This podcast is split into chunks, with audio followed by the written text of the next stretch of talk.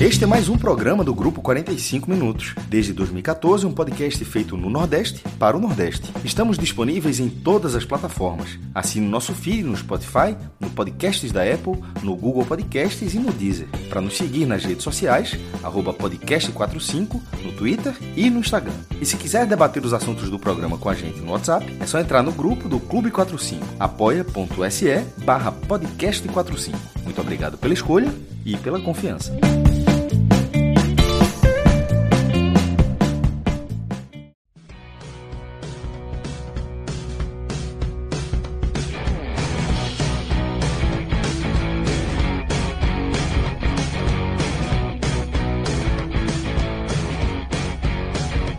Fala galera ligada aqui no podcast 45 minutos. Estamos começando aqui mais uma edição de uma live aqui para analisar jogos importantes aí do futebol do Nordeste. Eu sou Lucas Leozzi, estou aqui com Cássio Zirpoli, Pedro Maranhão e com meu xará Lucas Holanda, além de Pedro Alves, que está aí nos bastidores, nos trabalhos técnicos dessa live. E a gente está aqui para analisar o Campeonato Pernambucano, o fechamento da primeira fase do Campeonato Pernambucano. A gente teve aí uma rodada cheia, né, com todos os jogos ao mesmo tempo, é, definindo o confronto das quartas de final, indicando aí o caminho das semifinais de esporte e retrô, que se classificaram de forma direta pela, por terem atingido a primeira e segunda colocação, respectivamente. E vamos receber também, mais tarde, aí, Tiago Minhoca, acho que Luca, Léo, é, para falar aqui do Clássico Rei, que abriu a decisão do Campeonato Cearense, a gente teve aí o Fortaleza vencendo por 2 a 1 depois de se enfrentarem na última quarta-feira e o Ceará vencer na semifinal da Copa do Nordeste, voltaram a se enfrentar hoje e se enfrentam novamente no próximo final de semana, no próximo sábado, para aí sim definir o Campeonato Cearense. Importantíssimo o Campeonato Cearense desse ano, tem um valor importante aí. O pessoal, quando chegar, vai, vai trazer. A gente já falou muito, mas vai trazer novamente a importância dessa final do Campeonato Cearense, maestro. Mas vamos começar aqui pelo Pernambucano, é, que a gente teve as definições né, das quartas de final. A gente tem o Náutico, é, que ficou em terceiro, enfrentando o Salgueiro é, em casa, e temos Petrolina jogando contra o Santa Cruz, o jogo em Petrolina, são os dois jogos das quartas de final. Quem passar de Náutico e Salgueiro pega o Retrô, quem passar de Petrolina e Santa pega o Esporte, Maestro. Como é que você viu aí esse fechamento de rodada, é, jogos mornos, né? Muita coisa definida já, o esporte com time reserva, o Náutico com algumas reservas ali também, é, um Santa Cruz é, mordido ali por ter perdido o Ibis, ter ficado sem calendário, por ter, na verdade, ter a possibilidade de ficar sem calendário para o ano que vem, vencendo bem o já rebaixado Belo Jardim e se garantindo na próxima fase. Mas como é que você viu essas definições de hoje? Mais uma vez aqui para a galera que está chegando. Boa noite a todo mundo, para a galera que já está aqui no chat. É, para os dois Lucas, para Pedro Maranhão. É muito, dois Pedros, na verdade, que ainda tem também o Pedro é, na retaguarda. São dois Lucas e dois Pedros. É, só faltava ser Cássio Cardoso chegando aqui também. Aí era, é, era X1. É, não teve muitas. As mudanças, no fim das contas, eu, eu acho que elas eram esperadas. É, teve a, do que, da forma como começou essa 13 terceira rodada teve uma troca no G6, duas confirmações, né? O Santa confirmou a classificação e duas confirmações na zona de rebaixamento, mas mudanças. Teve, tivemos uma mudança no G6 com a saída do Central para a entrada do Salgueiro e a saída do Ibis, é, a entrada do Ibis na zona de rebaixamento e o Maguari escapando. É, na zona de rebaixamento, o cenário já era quase esse, só que o Ibis surpreendeu quando ganhou do Santa na, na, naquele jogo adiado, né? Mas ainda assim, o jogo do Ibis era muito difícil contra, contra o Retrô e o do Maguari era acessível. Inclusive, o Maguari Porto, o jogo foi no Arruda. É, então acabou sendo uma ordem que parecia mais certa, tirando a surpresa do Ibis. Em relação à zona de classificação, eu acho que também. O Central, essa classificação do Central, ele, ele perdeu os últimos dois jogos contra Santa Cruz e Sport. Eu acho que, na verdade, o Central desperdiçou a, a, a chance dele quando ele empatou contra o Caruaru City no Lacerdão, o Caruaru City já rebaixado. Assim, era um time que não tinha nem gol, quase não tinha gol no campeonato, e o Central empatou aquela partida, e ali ele ficou torcendo para fazer, tipo, ou ganhar do Santa no Arruda ou surpreender o esporte na. Mesmo com o esporte jogando um time reserva. Então, e, e, e, o resultado, Salgueiro e Afogados, a campanha do Afogados era muito ruim, foi rebaixado, então eu, eu achava que o Salgueiro venceria. No fim das contas, o G6 e o Z4, para mim, eles não tiveram nenhuma surpresa, inclusive na ordem. Embora o Retro ainda tenha, tenha feito força para. goleou o Ibs, né? Torceu para, de repente, o Central vencer o esporte. Por exemplo, se o Central tivesse vencido o esporte, o Retro ia ficar ali perto do saldo já para ultrapassar. Mas enfim, mas o esporte não deu, não deu chance.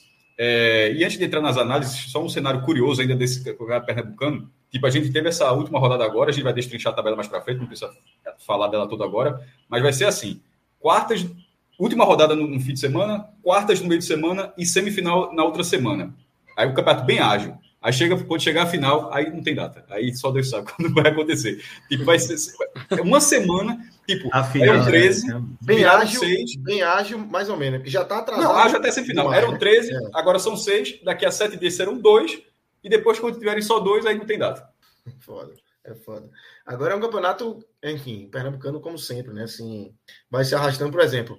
A gente vai falar. Só vai ter data se o esporte. Per... É... Ah, não, o esporte está na não, é, se o Sport perder na semifinal, porque aí abre as datas da, da final da Copa do Nordeste. Sim, 19 e 3 é, de maio. Exatamente.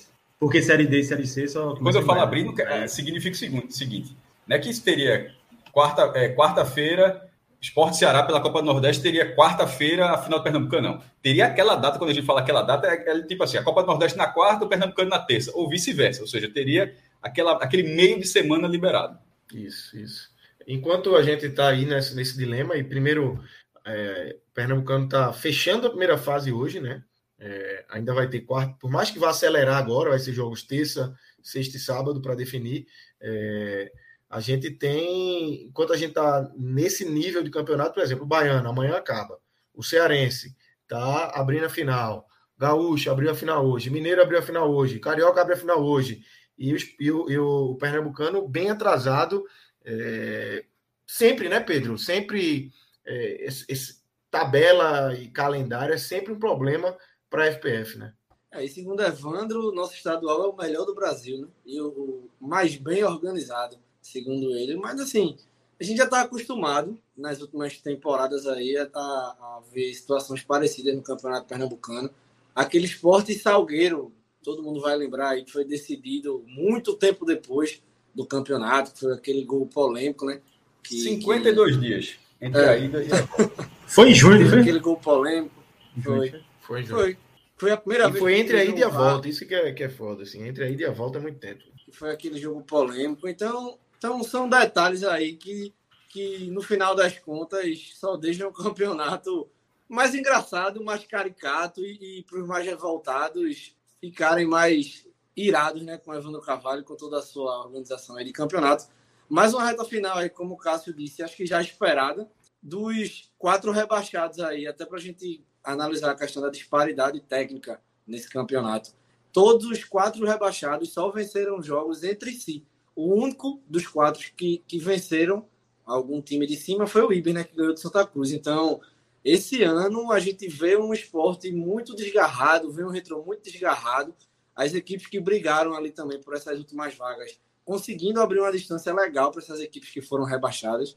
E esse ano ainda, né? Vão disputar a Série A2 aí, então vamos ver o que nos aguarda né, para o Campeonato Pernambucano do ano que vem e que achem possibilidades de, de torná-lo mais curto, mas de uma forma mais competitiva também, né? Porque eu acho que esse ano, até pela questão de você chegar numa final aí sem data, sabe lá quando vai acontecer, e todos os estaduais acabando e o Pernambucano ainda rolando. Pedro, é de se pensar, né? É, só para explicar um, como é que se chegou a esse cenário caótico, a tabela do Pernambucano, pelo inchaço, é sempre o campeonato mais inchado. A, a FPF é óbvio que ela não torce contra os clubes. Tô, é, antes que saia da frase assim. Mas para o campeonato pernambucano, o campeonato pernambucano sempre fica dependendo que Náutico, Santo Esporte saiam logo da Copa do Brasil ou da Copa do Nordeste. Toda vez que eles passam de fase, essas, porque eles ocupam essas datas, que são datas previamente é, agendadas para a competição nacional. Quando, vamos assim, ter segunda fase, terceira fase da Copa do Brasil, não tem nenhum pernambucano jogando, você não precisa ficar em casa, não. Você pode ir lá e marcar um jogo do estadual. E é, e é basicamente isso que acontece todos os anos. Só que esse ano o esporte foi para final da Copa do Nordeste, Náutico e Esporte chegaram à terceira fase da Copa do Brasil, e, e, a terceira fase já são dois jogos, não é jogo um, já é jogo de ida e volta. E para completar, esse campeonato tem 13 times. Nenhum campeonato saudável tem um número ímpar. Porra, assim, é, qualquer campeonato tem um número par. Você enfrenta um, não faz sentido, um cara tá folgando. Você está enfrentando um, um, um, time. E por que, que esse campeonato tem um número ímpar? Porque na Série A2, eu, eu comecei a falar isso quando o Pedro falou da segunda divisão, porque a segunda divisão sempre ela traz problemas para a primeira divisão pela organização. É. A segunda divisão, ela já numa decisão um pouco política, porque era para inchar o Pernambucano, ano de eleição, aí eram dois que subiam e definiu que iam ser quatro. Iam ser quatro times que iam, que iam subir. A, a coincidência é ter sido no ano de eleição, mas enfim, iam subir quatro times. Mas no final, deu um embrólio jurídico que foi bater no STJD e ficou um impasse que poderia durar semanas e atrasando o início do Pernambucano, aí acabou tendo uma decisão que nem, nem foi inédita, tá? Eu até, tanto que eu, eu até escrevi no blog que essa decisão seria natural, porque já tem acontecido em outras situações, não só em Pernambuco, e os dois times que estavam brigando entraram, que eram Belo Jardim e Petrolina. Inclusive, Petrolina, que agora está na Série D do ano que vem. O Petrolina não era um dos quatro. Valeu demais, viu? Ter tá brigado. O Petrolina não é. subiu. Ele, ele, ele, ele, perdeu a vaga. É... E arrumou um time de última hora, né? Não, na verdade foi assim. Ele subiu no campo. Ele subiu, ele conseguiu ser um quarto colocado. Mas aí teve a decisão do tribunal. Ele perdeu os pontos. E, acho que, e, e o Belo Jardim ganhou esses pontos e fez até a final com o Central. O Belo Jardim entrou, fez a final com o Central e foi vice-campeão. Aí depois foi para o STJD, o STJD devolveu os pontos para Petrolina, aí só que o campeonato já tinha terminado com o Central campeão. Ou seja, tem que refazer a reta final todinha, ver o tamanho de, de, de semanas. Aí no final, o Petrolina, que tinha ficado em quinto lugar, também conseguiu seu acesso nessa briga jurídica, entrou, fez uma ótima campanha, foi o melhor time do interior, que Camaragibe é região metropolitana, né? Só pra... E o retrô, hum. o retrô é de, é de Camaragibe. É... E, e agora está na Série D. Então, esse campeonato com 13 times, esse é um problema. Aí, aí no caso, o Pedro falou da Série A2, caíram quatro. Se subirem quatro de novo, não vai adiantar de nada na Série A2. Assim, não está definido, não? Acho que é, não teve nenhuma definição ainda, não. Não. Meu irmão, olha só, era para subir um. Mas assim, acho que... Galeto, jovem. Passaria antecipado. Se duvidar, vai subir cinco. Se duvidar, vai subir cinco. Aí, aí, é. É isso, porra, é isso. É, é como, é como é o Pernambucano, pô. Eu lembro que o Náutico ia pegar o, Aí, quando foi divulgada a tabela, estava assim, Náutico Central. Aí depois derrubou. Aí ficou Náutico e campeão da Série A2. E ficou lá por um tempão, até definir que de fato era o Central na, na estreia do Pernambucano. Isso, isso reflete, velho. Reflete, de, sempre refletiu e, e, eu acho, não sei se vocês concordam ou não, mas eu tenho achado o Pernambucano cada vez pior, assim. Cada vez num nível mais baixo. Os times do interior muito mais fracos. Você não tem é. A potência que você tinha o Salgueiro, faziam ferida, o Central já fez ferida, sabe? É, então, assim, eu acho que o Pernambucano, e isso vem, se, vem sendo, é uma coisa que vai acumulando ano a ano. Não é de hoje que a Federação Pernambucana de Futebol trata mal o seu principal produto, que é o futebol pernambucano, que é o Campeonato Pernambucano. E isso vai refletindo em campo. Esse campeonato, por exemplo, para mim foi ruim. Ruim de verdade, assim. É, você vê o nível, a facilidade com que o esporte ganhava os jogos, impressionante. É, então, Lucas, como é que você viu é, o nível desse pernambucano é, comparado com outros aí de, de outros anos, quando você vai mais para longe, você consegue ver um nível de disputa maior. O Salgueiro foi campeão em 2020, mas ainda assim não era aquele Salgueiro bicho papão que todo mundo tinha medo de enfrentar o Salgueiro, o Salgueiro que jogava no Cornélio, mandava, o Central teve esse momento também, o Porto chegou a ter. Hoje é muito difícil você ter isso, né? Pois é, Lucas, eu concordo demais aí. É, tanto que, assim, Náutico e, Esporte e Retro, assim, sobraram muito, muito mesmo. É, acho que cada vez mais a gente vai tendo esse enfraquecimento do, dos times do interior, sobretudo. É, o Salgueiro, aí, acho que para mim é o maior exemplo disso. Acho que desde aquele embrólio que não conseguiu disputar, ia, desistiu né, de disputar a Copa do Nordeste e Perdeu Copa do Brasil. Apoio, né, da prefeitura lá. Exatamente. Enfraqueceu muito é, e baixou o nível de competitividade. E, e assim, eu particularmente não, não, vejo muita. Acho que o pior de tudo para mim é que não, não vejo uma perspectiva de melhora assim a curto prazo, sabe? Acho que esse formato. Eu gosto da ideia de jogo único nas quartas e nas semis, mas eu acho muito jogo na primeira fase. Acho muito jogo mesmo. É porque é, porque é muito time, pô. É, é muito, time. time. Foi o que mais falou. Com 13 times, é assim. Não dá. 12 pô. é muito, 13 é um absurdo. 12 é muito, 13. Porque é muito e é ímpar. Já tá, já tá errado nos dois lados. Eu ainda acho. E a gente vê o nível também, até em relação a, a, atletas, né? Antes a gente via Central, Porto, Salgueiro, as equipes revelando atletas e esporte náutico Santa Cruz brigando por esses destaques. Hoje em dia, raramente você vê o esporte indo buscar alguém no Central, o Náutico indo buscar alguém no Central, no Salgueiro, no, no Ipiranga, no Veracruz, no Serra Talhada, porque de fato o nível hoje é uma coisa gritante no campeonato. É pois é, e a Evandro já queria mandar para o Santa Cruz jogador do Maguari, do, do Ibis. Né? Essa brilhante ideia aí. Vamos ver né, o que é que vai. O que é que vai sair disso aí? Ele está buscando todo mundo, né? É, o presidente é André Sanches, Que nem é presidente. É. Que nem é presidente. oh, mas sobre esse negócio, assim, essa primeira fase ela teve 13 rodadas. Por que eu estou falando que o número ímpar é um problema? Porque se alguém sempre folga, embora todos os times tenham feito 12 jogos, mas não sempre tem que folgar. Ou seja, o campeonato teve 13 rodadas. Se o campeonato tivesse tido 12 times, ou seja, um a menos, não seriam 12, né? 12 rodadas, seriam 11. Ou seja, a bronca do, do negócio lá, ela tirou duas datas do Pernambucano. E o que são essas duas datas? Tá hoje era para ter. Hoje, hoje, não. Hoje era para ter sido a semifinal. Hoje era a semifinal. O meio de semana seria então, a ida da final e o outro então, domingo por, encerraria como o Campeonato Cearense vai encerrar. Então, por que a gente não tem data? Por que a gente não tem data para as finais? Porque tem não, eu tô falando tem outros problemas. É foda. E, agora, e, e, esse encerramento que eu estou falando não é o ideal, não, porque, porra, última rodada no domingo, quarta na quarta, semifinal domingo, ida na quarta, tá capô mesmo, assim, o cara não para um segundo para descansar, não tem. Eu estou dizendo que poderia ter dado. Já, já, já seria um calendário ruim, mas teria encaixado. Da forma como ficou, ficou inviável de vez.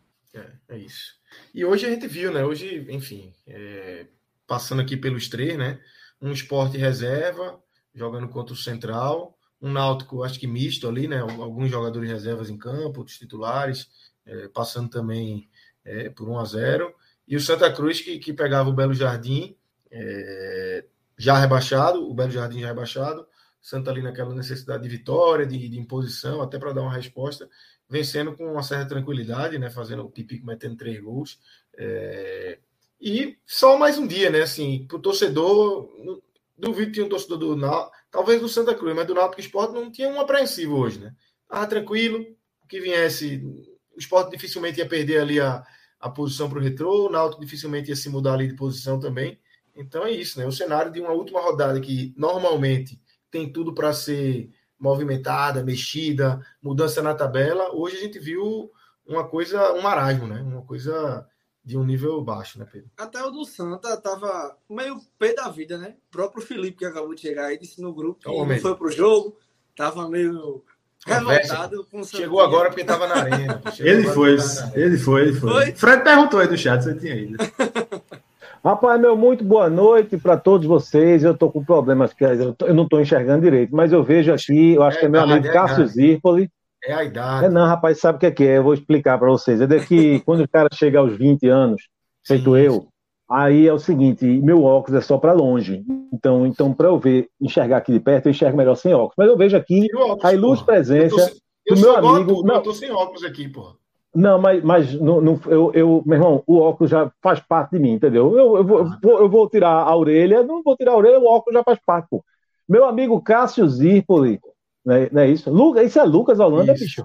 Lucas é. Holanda, rapaz. Ali em cima, o maior fã de CR7 em linha reta que existe nessa Via Láctea. Pagou é, a aposta? Me, me, eu ia dizer isso agora, me devendo a caixinha daquela cerveja verdinha que ele faz de conta, dá uma de doido, faz de conta que é. não apostou. Eu não lembro disso não, mas a próxima compra, Apesar de que, abaixo de você, companheiro, eu tenho, eu, tenho, eu tenho umas 15 testemunhas. Uma tá logo abaixo de você aqui, esse cidadão aqui, certo? Verdade. E acima, verdade. ali acima eu tô vendo Painho, é isso, Painho? Painho. É. Então, um abraço é, a todos.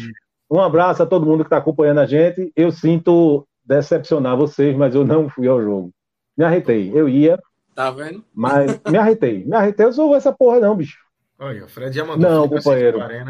E vocês não sabem o quanto eu tô satisfeito de saber que meu amigo Fred, que eu gosto muito dele, não está participando da live. Tá de folga, tá de folga. Tá de folga, né? Anderson deu, deu folga pros titulares, ele, ele disse: vou folgar também. Ele foi pro chinelinho, chinelinho. Chamar Fred de chinelinho, hein? Ele, ele trabalhou demais com isso. isso. Se vocês estão ligados que tem uma história de que Fred, na época de, de o auge dele de goleiro, ele, eu não sei onde é que ele estava, era uma pelada dessa daí que ele levou um gol, dois, três, depois que levou cinco, ele fingiu uma contusão. Isso é verdade, viu? Isso aconteceu mesmo. e essa semana ele postou foto, é foi dizendo que, que Renan devia aprender com ele, agarrar na chuva. É. Tá a foto tava massa. A foto tava massa. Quem gosta dele é João Vitor da Rádio Jornal. Gol da porra na arena. Ô, Felipe. Olha, tá na gelada aí. Bom demais. E Maestro, Lucas, Pedro. Eu queria trazer, já que Felipe tava já na, na minha mira aqui para eu trazer esse assunto, e Felipe entrou. é um ponto importante também, para a gente passar pelo Santa. E incrível, assim, mais, mais uma vez, falando de Pernambucano, tá? Mas o Santa, na, no meio de semana, aquele vexame, perde contra o Ibis, tem todo o drama de não ter a garantia de ter calendário em 2024. Porém, pode ser campeão, né? Você pegar um time que passou por aquele drama, é, o cara desavisado, que não acompanha o futebol pernambucano, que vai chegar daqui, viu a notícia ali no meio de semana e daqui a um mês, sei lá, se acontecer o final do Pernambucano, vai ver a notícia Santa campeão. Como é que, como é que se explica isso, velho? Assim, é, um time que pode ser campeão de um campeonato que, que dá as vagas ali para a Copa do Brasil, para o Pernambucano, para onde for, para a Série D, e esse time campeão e não não não está garantido na, não tem o calendário garantido para 2024. É muito louco, né? Bom, em primeiro lugar, evidentemente, isso não vai acontecer, né? Porque sabe aquela caixa, sabe aquela caixa que, que dá, da cervejinha verdinha e da estrelinha, que nosso amigo aí tá fazendo de conta que não perdeu a aposta? se isso acontecer, se o Santa Cruz for campeão pernambucano, não só eu perdoo, eu não só eu perdoo, como eu pago uma caixa para cada um de vocês. Cada um de vocês. certo? Não, tá. Veja. Vai virar corte, viu? Caio Corte já está trabalhando. Só, né? Caio Corte é uma, já... é uma não, mas só o seguinte, eu sou, uma pessoa, eu sou uma pessoa de palavra. E eu, eu é acabei verdade. de desfazer. Não, não, não pago mais uma caixa, não. Eu pago duas. Se o Zagulo for campeão pernambucano, eu pago duas caixas daquela cervejinha para Cássio, duas para Lucas Holanda. Isso é motivacional. Pedro eu vou fechar com, com um setinho. Ótimo. E Painho, duas caixas da, da cerveja gelatina. E, e outra coisa. Isso, deixa eu só a, endossar e outra coisa, eu não tá posso falando. tomar. Ele, eu não Pedro posso tomar. Pedro e Vitor estão perguntando isso para eles também. Isso já, aconte, isso já aconteceu lá há 10 anos, mais que 10 anos. Entre os nos títulos de 11, 12, 13, todo ano era um negócio desse. Era seis meses de pizza. Era lá, lá de área. Três meses, sei lá quanto é que quanto mês era de pizza. Seis meses ou um ano. Era uma, era uma maluca. Mas, ô, ô Lucas, Não, foi eu. É, em 12, 13, foi, foi uma pizza para cada título. Questão de jogo único, Lucas. O Santa Passa. Uma pizza só? Foi, não, foi uma pizza só, não. Não, e... uma pizza para cada. Não, veja só, era, era o seguinte: o Santa Cruz tem 29 estaduais, então 29 em 2016, ah, então em 2015, 28, 28 em 2013. Pizza, depois 29 27. Ah, não, não, em 2013. Não, é, tem um bi ainda, né? Depois. 2013 foi 27 e 2012 foi 26. E 2011 eram seis meses de lanche para Lucas que eu converti. Mas 12 e 13 era uma pizza para cada título do Santa Cruz. Honesta essa aposta. Bom demais. Bom demais. Você porque, ô Lucas, ainda nessa linha de raciocínio, porque assim, jogo único nessas duas próximas fases, né? Assim, futebol, né? Um exemplo, aquele jogo do Esporte Santa, um clássico, o Esporte naquele marasmo, o Santa quase ganha.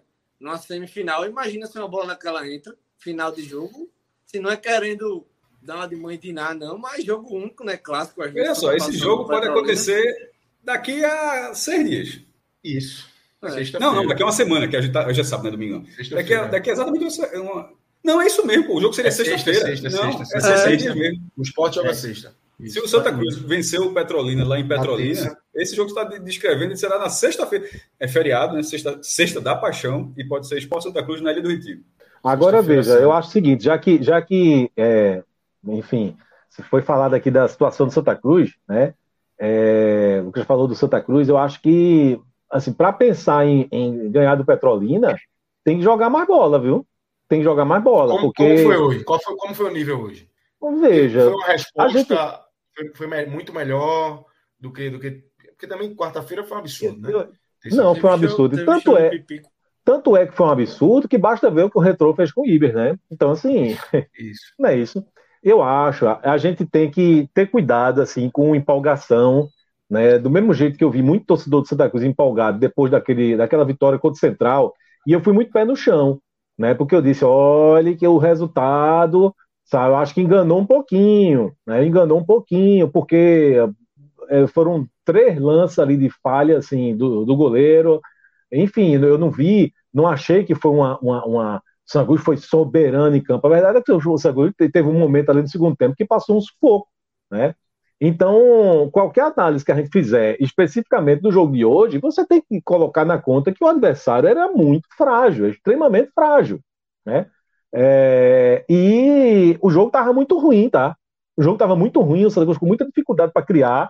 E aí, quando conseguiu fazer 1 a 0 é meio que, que, que, enfim, começou a desenhar a vitória. E o Belo Jardim, quando diminuiu para 2 a 1 é, ainda esboçou, sabe, algum, enfim, algum jogo que parecia que não existia mais.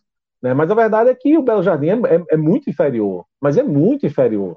Né? Tinha um, um, um, um, goleiro que estava pronto para ali no banco para, se, se fosse possível, jogar de atacante. Né? É, é, vários jogadores do, deixaram o time depois da, da, da não classificação, né, do, da, da, confirmação que o Belo Jardim estaria rebaixado. É. Então é difícil você, você dizer, olha, o Sangus foi bem, o Sangus fez isso, porque você tem que fazer essa, é, essas ressalvas. O adversário era muito frágil. Né?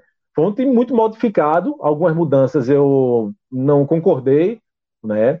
É, outras você fica, sabe, aquela coisa, você quer você quer tirar G2 do time porque você você G2 não estava jogando nada, mas quando você olha para o banco, o que é que você faz? Então o Santos tem esse problema né, de falta de reposição, que é um problema grave no Santa Cruz.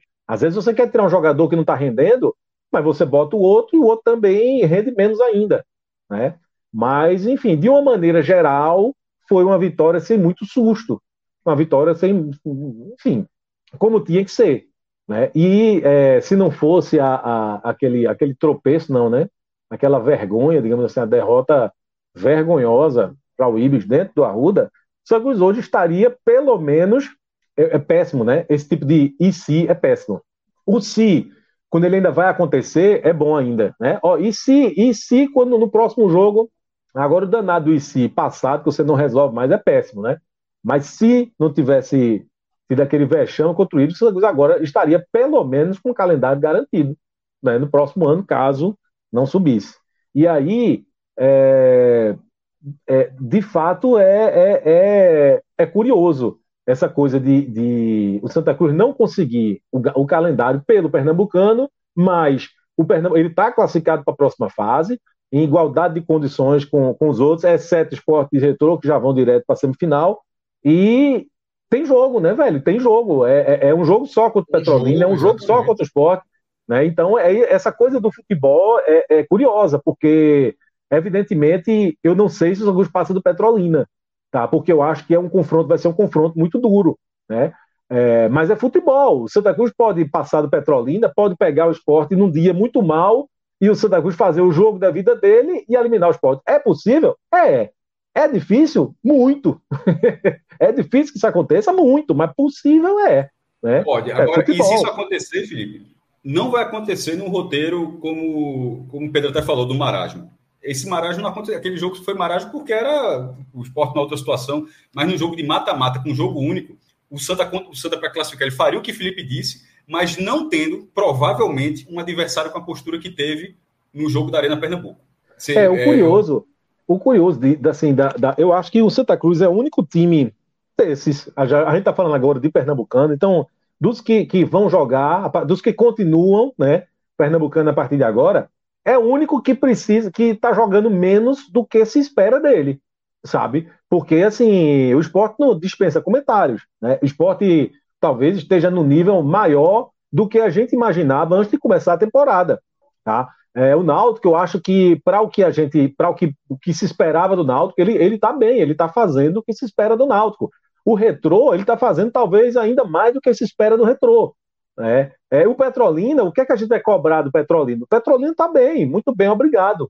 Sabe? É, é, enfim, e, e, e, o Salgueiro, é claro que não é o mesmo Salgueiro da, da, de alguns anos atrás, certo? Mas enfim, está classificado e não tem o peso, não tem a pressão que tem o Santa Cruz. Então o Santa Cruz é o único, sabe, que, que entra ainda com uma certa desconfiança. Está devendo, é o time que está devendo, é o time que precisa mostrar algo mais.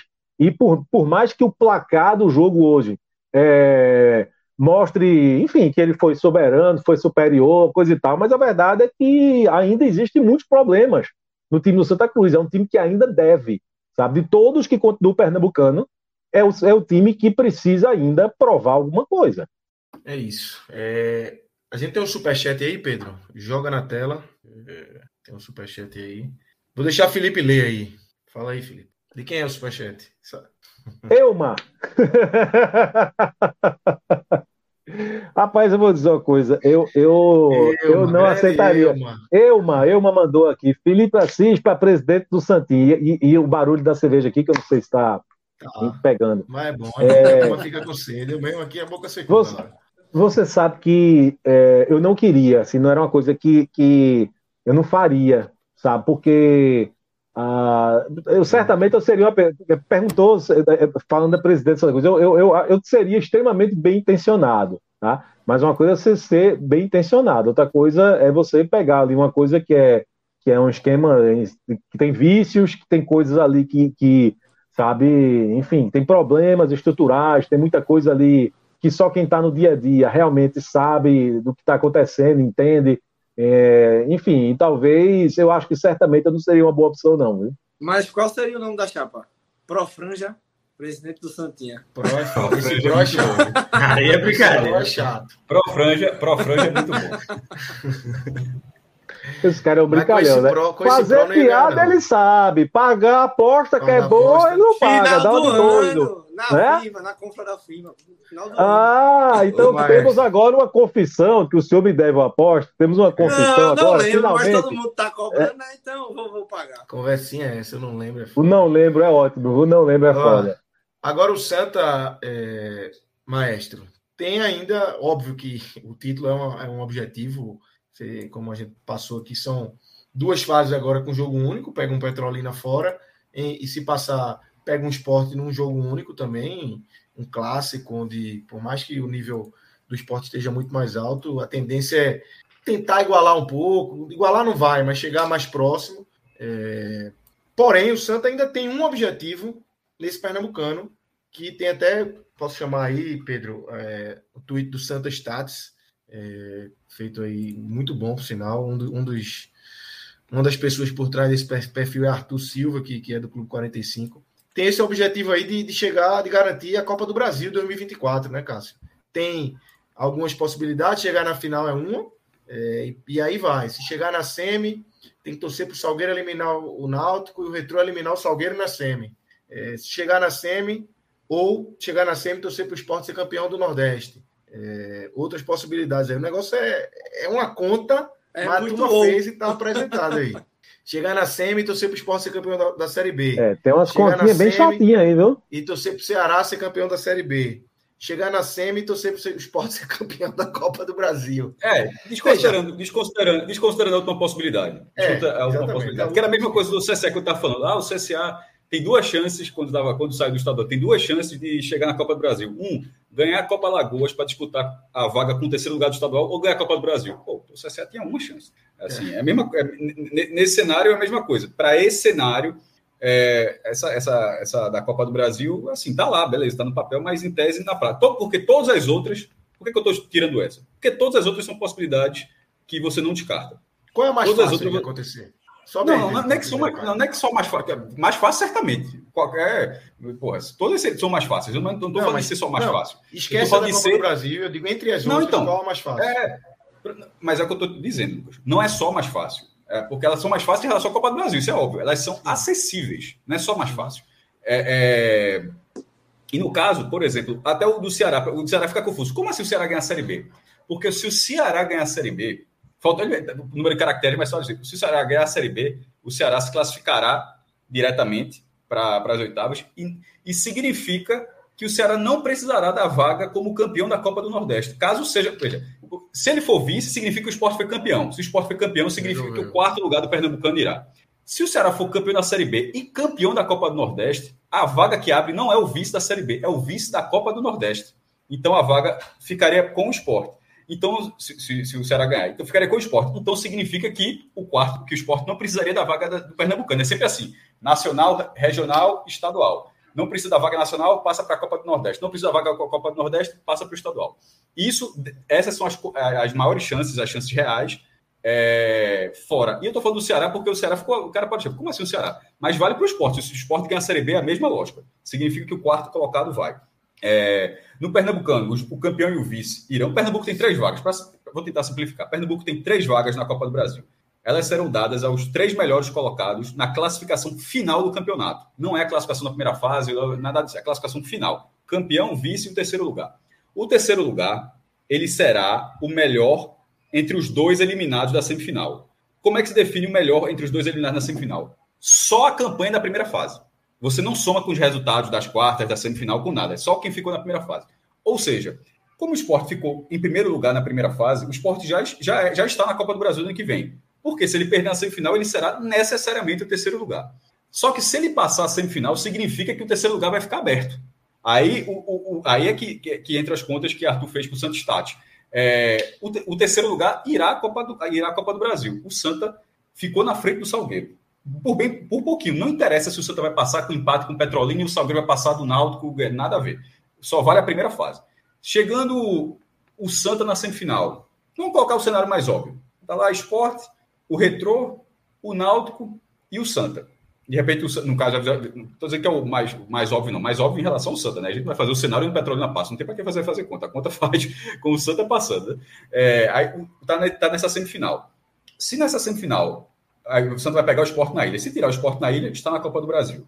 Se o, esporte, se o Santa for eliminado pelo esporte, ele vai torcer.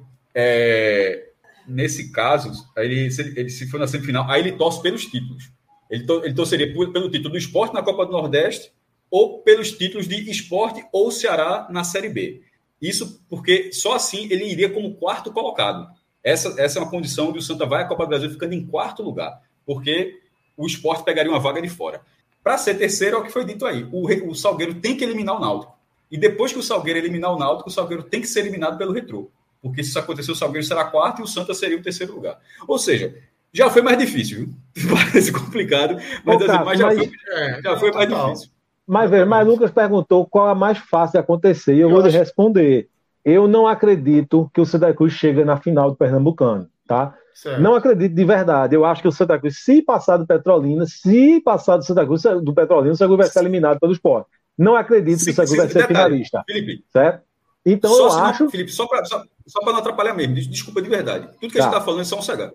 Se cair com o petróleo, acabou, viu? Não Isso. tem matemática nenhuma. Claro. Todas as contas, sabe? Todas claro, as contas, Tudo a gente está falando aqui. É se Tudo isso a gente está admitindo que o Santa Cruz passa do Petrolina. Isso. Então eu acredito que o Santa Cruz, passando o Petrolina, vai ser eliminado. Vai ser eliminado pelo esporte. Então, o que é assim mais fácil chegar. aí, pode chegar, e aí eu vou lhe dizer o que seria mais fácil aí. Era torcer pelo título do esporte na Copa claro, do, do, Nordeste. Sem dúvidas, tá? Sem. Agora o problema é o seguinte: é aquela história né, do, do, do, do do, do elefante, né? Com, com o escorpião. Que o escorpião chegou pro elefante e disse: Ó, oh, bicho, deixa eu subir em cima de tu aí para atravessar o rio, que eu quero chegar do outro lado. Aí o elefante disse: Mas se tu me der uma picada aqui? Ele disse: Veja, se der uma picada, vai morrer e tu. Então eu não vou dar uma picada. O elefante disse: Beleza, então sobe. Aí tá no meio do rio, o, o escorpião foi lá e tome. Aí o elefante disse: Idiota, vai morrer e tu. Porra, foi mal, mas é o instinto. Então veja, eu quero saber. Pô, vê a situação do torcedor do Santa Cruz. Que analogia da porra, velho. Esse cara é um monstro, pô. Vê a situação do torcedor do Santa Cruz. Será que o torcedor do Santa Cruz, vai vendo o esporte disputar, disputar a final da Copa do Nordeste, vai dizer assim, rapaz, Veja. eu vou dizer uma coisa. Pensando Veja. no próximo ano, na possibilidade... Tu assina esse cenário? Eu assino, eu assino. Agora, eu, eu, veja, a grande massa, será que a turma vai na hora H da decisão, quando vai. Vai não, né? não vai não. Primeiro vai que não vai ganhar. Aquela checadinha, não, é difícil, né, velho? Primeiro que não, a grande massa não vai nem saber. Esse tipo de informação não vai nem chegar para a grande massa, né? É, isso é mais para a turma dali, da rede social, do Twitter e tal. Mas a grande massa de, de torcida do Santa não vai. Eu acho que não chega nem essa informação de que precisa isso, precisa aquilo, enfim. É, no final que vai saber se, se deu certo ou se não deu. E essa definição vai vir depois. Né? O Santa primeiro vai ter que passar que já é terça-feira. A final da Copa do Nordeste é mais para frente. Então, primeiro, se passar, aí eu acho que, que, começa a fazer aquela conta ali, o que é que faz, como é, é. que faz. E eu reafirmo, tá? O que eu disse agora há pouco, eu tô com medo, tá? Eu acho que a, o futebol que o Santa Cruz está jogando não permite que a gente cogite. Assim, não, é, é, é, será que vai passar do Petrolina? Sabe? Eu acho que pela bola que o Santa Cruz está jogando, é, a gente tem que pensar nisso. Eu não sei, não vai ser um jogo fácil, não. Inclusive, em primeiro lugar, o jogo é no Sertão. Segundo lugar, o Sangu já jogou com o Petrolina, não ganhou, né? Oi, Cássio. Não entendi, Cássio. Foi um jogo duro na ida, com, com o Petrolina perdendo gol. Ah, sim, sim, sim. É, é, porque eu entendi tu dizer ilha, não, não, não entendi. Mas foi um jogo difícil. Não, não, né? foi ida, ida. É, então, enfim, eu não sei se o passa do Petrolina, né? É, tem que evoluir. O tem que evoluir. E ainda não, o Santos com o técnico novo, eu sei que muito em cima, um jogo em cima do outro, mas ainda não vi essa evolução. Vi pela primeira vez, agora, no, contra o Belo Jardim, uma equipe bem modificada, que era uma coisa que eu cobrava. Eu disse, rapaz, o técnico ainda não tem uma cara dele, o time. Continua jogando exatamente do mesmo jeito que era, assim, posição, é, escalação, muito parecido com o time de Raniel ainda. Desta vez ele tentou mudar uma cara dele, é, uma cara de, de Felipe Conceição, né? É, e, mas ainda não tem essa evolução, não. Eu acho que não dá para, pelo jogo de hoje, dizer aqui que evoluiu, não, porque o adversário é extremamente frágil. E vai ter VAR, né, Lucas, nessa próxima fase? Vai. É, o repórter Isso, lá é. do Mania 45, o Vinícius Caxangá, conversou com o Evandro e Evandro garantiu o VAR no, no mata-mata É, do, do estadual. Deixa eu chegar no jogo pra gente ver se vai ter VAR mesmo. É... Ô, Lucas, passando rapidamente aí pelo. É porque eu lembro, Fala. desculpa interrompê-lo, porque é, ele sempre falava, Evandro sempre falava que em determinados estádios era muito difícil é, você co- conseguir colocar o VAR, né? É, questão de, de- de tamanho de campo ali, de área ali, enfim, é, ele, ele já falou isso em outros anos, não agora, em outros anos. né? E aí, assim, vai ter VAR lá em Petrolina, como é que. Né? É isso que tem que. É, enfim, Tem essa, saber, né? essa justificativa dele lá atrás, enfim, não, eu não acredito. Eu não acredito, tá? Se for ter, tem que ter em todos os jogos, né? Não faz Não, sentido ter. se for ter, vai ter em tem que ter em todos. todos. Teria que ter, em todos, todos. exatamente. Vai ter no Mas, Jafrix, na vai ter em todos aí. O Dois todos jogos. são dois, né? Assim, Dois, isso. É, no todo, É. o- nos aflitos é mais simples. A questão realmente é no Paulo, Paulo Coelho para É. ver se dá tempo de, de da logística. Que é terça-feira, às quatro e meia o que da não tarde. faz sentido é ter um na terça e não ter na quarta. Aí eu sou, eu, eu sou ali, assim, eu acho é, meio complicado na fase eliminatória. Não, mas eu acho que vai ter, vai ter. É, eu acho que daqui. Não, mas isso eu acho, que não, eu acho que não tem possibilidade, não. de- é, é claro que se for para ter, tem em todos. O que eu, o que eu levantei É, eu aqui acho que é. é que ele, o próprio Evandro, já usou como justificativa em anos anteriores não ter VAR, ele usou, falou da questão do estádio, de estrutura do estádio. Então, eu estou citando um exemplo que é, é, tem que saber. Se ele falou que é, tinha dificuldade em certos estádios, aí é por isso que eu citei o estádio de Petrolina. A gente sabe que não tem nenhum problema de ter VAR nos aflitos, mas como foi ele que usou essa justificativa em outros anos, por isso que eu levantei aqui.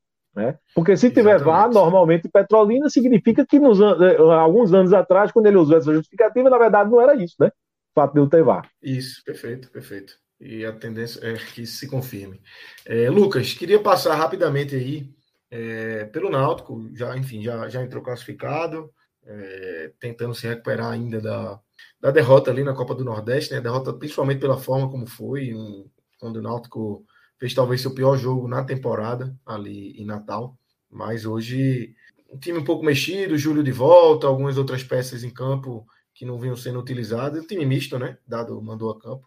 É, e vence por 1x0 com gol de Júlio. é, e agora pega esse Salgueiro, que já venceu na primeira fase, né? 2 a 0 O Náutico venceu por 2 a 0 na primeira fase. Como é que você vê que esse Náutico chega para essa fase de quartas de final, é, e a- essa projeção para esse jogo contra o Salgueiro, que, como eu já falei lá na frente, não é mais aquele Salgueiro, né? Há um tempo já não existe mais aquele Salgueiro que fazia feridas eh, em Pernambuco. Chegou até a disputar a Série B do Campeonato Brasileiro em 2011, mas Salgueiro há muito tempo vem mal das pernas, apesar de ter sido campeão. Mas como é que você vê que esse Náutico chega para enfrentar esse Salgueiro a partir de agora? Pois é, Lucas. É, acho que não dá para a gente projetar o jogo de quarta com o Náutico de hoje, né? Até porque, feito você falou, foi um Náutico Isso. bem mexido, é, dado por, por basicamente todo mundo que estava pendurado, Wagner, Jael, Paulo Miranda, Anilson, enfim. É, e mandou a campo um time com três, quatro titulares. É, sim, atuação em marcha lenta, pelo todo o contexto, né? Porque o Náutico já entrou em campo podendo ir diretamente às semifinais, mas não dependia apenas de si, né? É, foi até uma coisa que o lateral Diego Ferreira disse na, na coletiva durante a semana que ia torcer, mas achava impossível que o Retrô perdesse pro, pro Ibis. né? Ele até citou que também não achava que o Ibis fosse ganhar do Santa, mas, enfim, via como impossível o, o Retrô ganhar do. O Ibis ganhar do Retrô e realmente foi o que aconteceu, né? O Retrô ganhou sem, sem sustos e, e avançou às, às semifinais. Então, assim, foi um jogo hoje, passando rapidamente, que o Náutico não. Não acho que o Náutico jogou bem, acho que o Náutico fez uma partida sonolenta. Mas, assim, você naturalmente bota dentro desse contexto de já estava classificado, é, no o jogo não tinha tanta mobilização. Os atletas naturalmente se poupam é, muito, então eu acho que dá para entender. E falando já de, de quarta-feira, é, eu acho que o, o X da questão é ver como o Náutico vai voltar a se comportar no, no jogo decisivo, né? Porque a, a impressão que o Náutico deixou lá em, no Frasqueirão foi muito ruim, muito ruim mesmo. Claro que a gente também tem que colocar na balança que nos outros dois jogos de mata-mata, é, decisivos né, pela Copa do Brasil, e também em jogos decisivos da, na Copa do Nordeste na primeira fase, o Náutico foi bem. É, a gente dá para citar aqui o jogo contra o Vitória lá, o jogo contra o São Bernardo lá também, o jogo contra o Vila Nova, mas a, a atuação lá no, no Frasqueirão realmente foi assim, assustadora. Claramente a pior é, atuação do Náutico na temporada muito abaixo, muito disperso. Então, assim, é, acho que ficou de lição. Foi até uma coisa que a direção do clube, em tom uniforme, é, disse que aquele jogo ficou de lição, que não se pode entrar num jogo decisivo com aquela postura que o Náutico teve. Então, eu vejo que se a gente. Vou tratar aquele jogo como uma exceção, porque assim, não, não acho que o Náutico vai repetir aquele comportamento que teve na quarta-feira, que teve contra o ABC na quarta-feira. Então eu, eu, vejo o Náutico favorito, sim, bem favorito até, na minha opinião. É, venceu o Salgueiro sem tantas dificuldades no, no Régua, régua, régua. Quanto? Quanto para cada aí? Quantos por cento pro Náutico pro Salgueiro? 80 a 20 para mim. 80 a 20? 80 a 20. Posso estar sendo um pouco otimista, mas para mim Não. é 80 a 20. Jogo O que, é que vocês acham? Pedro e Felipe, desse jogo. A gente, tem que, gente tem que fazer do Santa também, que a gente fez, né? É, vamos voltar para do Santa para fazer. Mas esse jogo aí. Assim, a gente sabe Eu acho que é por aí mesmo. Eu tô fechei com esse 80-20 aí.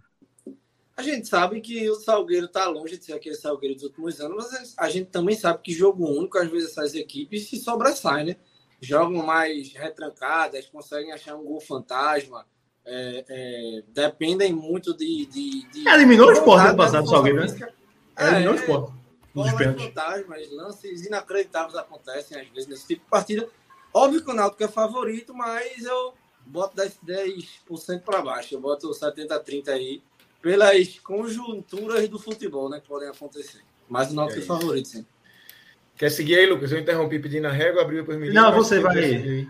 Você vai, vai dar o pitaco, não? Ou vai de 80 a 20? 80-20. 80 Vai 20. fugir? Vou não, 80-20. Não, então só para só completar, eu acho que é isso. É, Dado também tinha falado em rodar hoje para ganhar mais peças, né? Os jogadores que não estavam tendo tanta minutagem, ganhar mais minutos, mas, enfim, ao- acho que nem todo mundo aproveitou. É, o Regis Tossati, por exemplo, que foi um reforço que teve um início bom, não tá bem, não tá bem. Assim, acho que a torcida perdeu completamente a paciência. Eu estava acompanhando assim, o vendo o jogo. Para mim, ele era o pior em campo, assim, com tranquilidade. E fui ver o Twitter, né? Assim, a galera, manda embora, manda embora, enfim. Então, acho que para ele não foi muito bom o teste, não. Então, só para fechar, é, reafirma, assim, o- os 80-20 para o Náutico. Não imagino uma postura tão, tão passiva como foi em- contra o ABC no Frasqueirão. E é fazer valer, né? Quatro vitórias seguidas no, no Pernambucano. Feito, o Cássio destacou no, no post dele. Ô, Lucas, mas também é uma oportunidade para reforçar esse bom trabalho de dado, né? Porque se ele acaba eliminado pelo Salgueiro, nesse É verdade, recorte aí né? do campeonato, a gente sabe que muitas vezes se cria uma pressão desnecessária, situações que não existem, né? Que o torcedor acaba criando, por, por, por- revolta né, de momento, por querer ser campeão, tricampeonato aí, tudo isso, querendo não, pesa para alguns torcedores, né? E o dado, se ele consegue chegar nessa final, se ele consegue sei lá, né, conseguir eliminar também o, o Retrô, conseguir também conquistar esse tricampeonato pernambucano aí, vai carimbar é, é, um, um sentimento, acho que de muita gente, de que Dado é um ótimo profissional, que Dado tem possibilidade de no futuro ser ainda melhor do que ele é hoje, que Dado já vem de bons trabalhos aí recentes, mas que falta o principal, né, no final das contas, que é a questão dos títulos, e que Dado não é esse tipo de treinador que coleciona títulos, né? Ele ainda precisa dessa bagagem Mas eu acho que essa classificação contra o Salgueiro pesa para carimbar, né? Desse início, esse recorte inicial de temporada, desse bom momento que ele vem vivendo no Náutico. É, Nosso eu, amigo eu acho... aí botou para lascar em dado, né? Putz, grila. Não, mas é verdade, pô. Não, eu acho que tá dado bom. Acho que se o Náutico tivesse caído jogando contra o ABC, seria compreensível, né? O time de uma divisão acima, fora de casa, jogo único. Mas o problema foi a forma como o Náutico perdeu, né? O Náutico foi amplamente dominado, não, não entrou em campo. Claro que houve questões. Ah, Vitor Ferraz se machucou, passou mal antes do jogo. O time entrou numa formação que não estava treinando, mas acho que não, não justifica. Não. Então, e justamente por isso, né? Seriam duas é, eliminações próximas. Exato, ainda tem a Copa do Brasil aí para acontecer, né? Então é seria uma carga de, de, de é. consequências é. nas costas de idade que a gente sabe que pesa. É importante ganhar para evitar qualquer possível crise. E o, o, o, Santa, voltando, começar por você, Felipe. Você tá, você acha que o Santa não passa para a semi? É, não, não, não. Eu é? acho que não. Eu acho que ele não. Ele é eliminado pelo esporte. Ah, tá. Não acredito que chega na final. Mas assim, para o jogo contra o Petrolina, eu vou botar 55 a 45 para Santa Cruz. Eu acho que é um jogo muito, muito equilibrado. Né? São times que fizeram a campanha muito próxima é, com seus altos e baixos, mas eu vou ainda, eu acho que pela camisa, eu acho que eu vou dar esse favoritismo aí para o Santa Cruz, mas eu acho que é muito de leve. Eu vejo, eu, a gente, veja, a gente pode quebrar a cara, o Santa golear o Petrolina, mas assim, eu, eu espero um jogo extremamente equilibrado, muito disputado, e que vai ser realmente quem apresentar alguma coisinha mais naquele dia. Né? um jogo, quem tiver um jogador que, que esteja inspirado e fizer a diferença. Uh, mas eu vou botar aí 55 a 45 para o Santa Cruz. Lucas.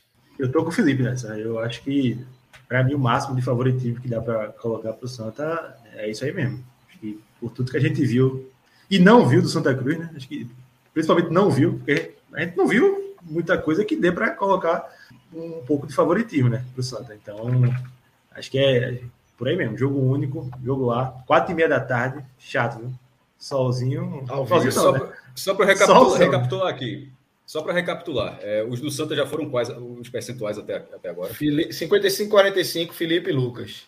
Isso. A favor de quem? Santa. Pro Santa. Pro Santa. Pro Santa. Eu vou nesse Deixa percentual a favor, do Petro, a favor do Petrolina. Olha. Eita. Petrolina é favorito. O jogo, em Petrolina, o jogo em Petrolina, é, o Santa está ganhando algumas partidas assim, de uma, e, como o Felipe fala, a camisa do Santa, a camisa do Santa é o que, é o que pode mover ele a partir de agora, porque futebol assim é, é, é, é tá muito mal. Assim, não tem muito o que falar, tem os caras, alguns dos elementos, assim, é muito, é, é, tá muito mal. Assim, tem o fator Pipi, que de repente faz três gols, é o cara, é o cara que gosta de fazer gol, e de repente pode ser uma figura, mas lá também o artilheiro do campeonato é do Petrolina também. É, o fato, o fato de ser quatro e meia da tarde em Petrolina, é no campo dos caras, jogo único. É, e Michael é um cara que pode definir. Veja, o Santa, o Santa tem virtudes para esse confronto. Mas a campanha do Petrolina é, é, é uma campanha interessante também, tanto que vai, tanto que ficou na frente. Enfim, eu estou colocando 55 a 45 porque eu acho que o confronto continua equilibrado, mas eu não acho que o Santa seja o favorito desse jogo, não. Agora, agora é bom vocês falarem, porque realmente, veja que há uma discordância. E assim, a gente, a gente concorda em uma coisa: todo mundo aqui está esperando um jogo muito equilibrado, né? Difícil, são, são duas equipes, a, gente não está falando de camisa e tradição, a gente está falando de bola é, é, apresentada até agora. Em termos de bola mostrada, é, é há um equilíbrio muito grande. Né? Eu, eu botei aqui, é, joguei assim, acredito que a camisa pode ainda pesar, e botei 55 a 45 para o Santa Cruz. Lucas foi comigo, mas Cássio discorda, manteve o percentual, só que do outro lado. Há uma, uma expectativa do jogo equilibrado. Mas aí, diga vocês dois, se você, alguém vai empatar esse negócio aí, como é? Eu vou de 50 a 50, porque o Petrolina não perdeu um murinho, jogo em casa. Murinho, murinho. Não perdeu um jogo em casa no Pernambucano. Vulgo em cima do muro, né, companheiro?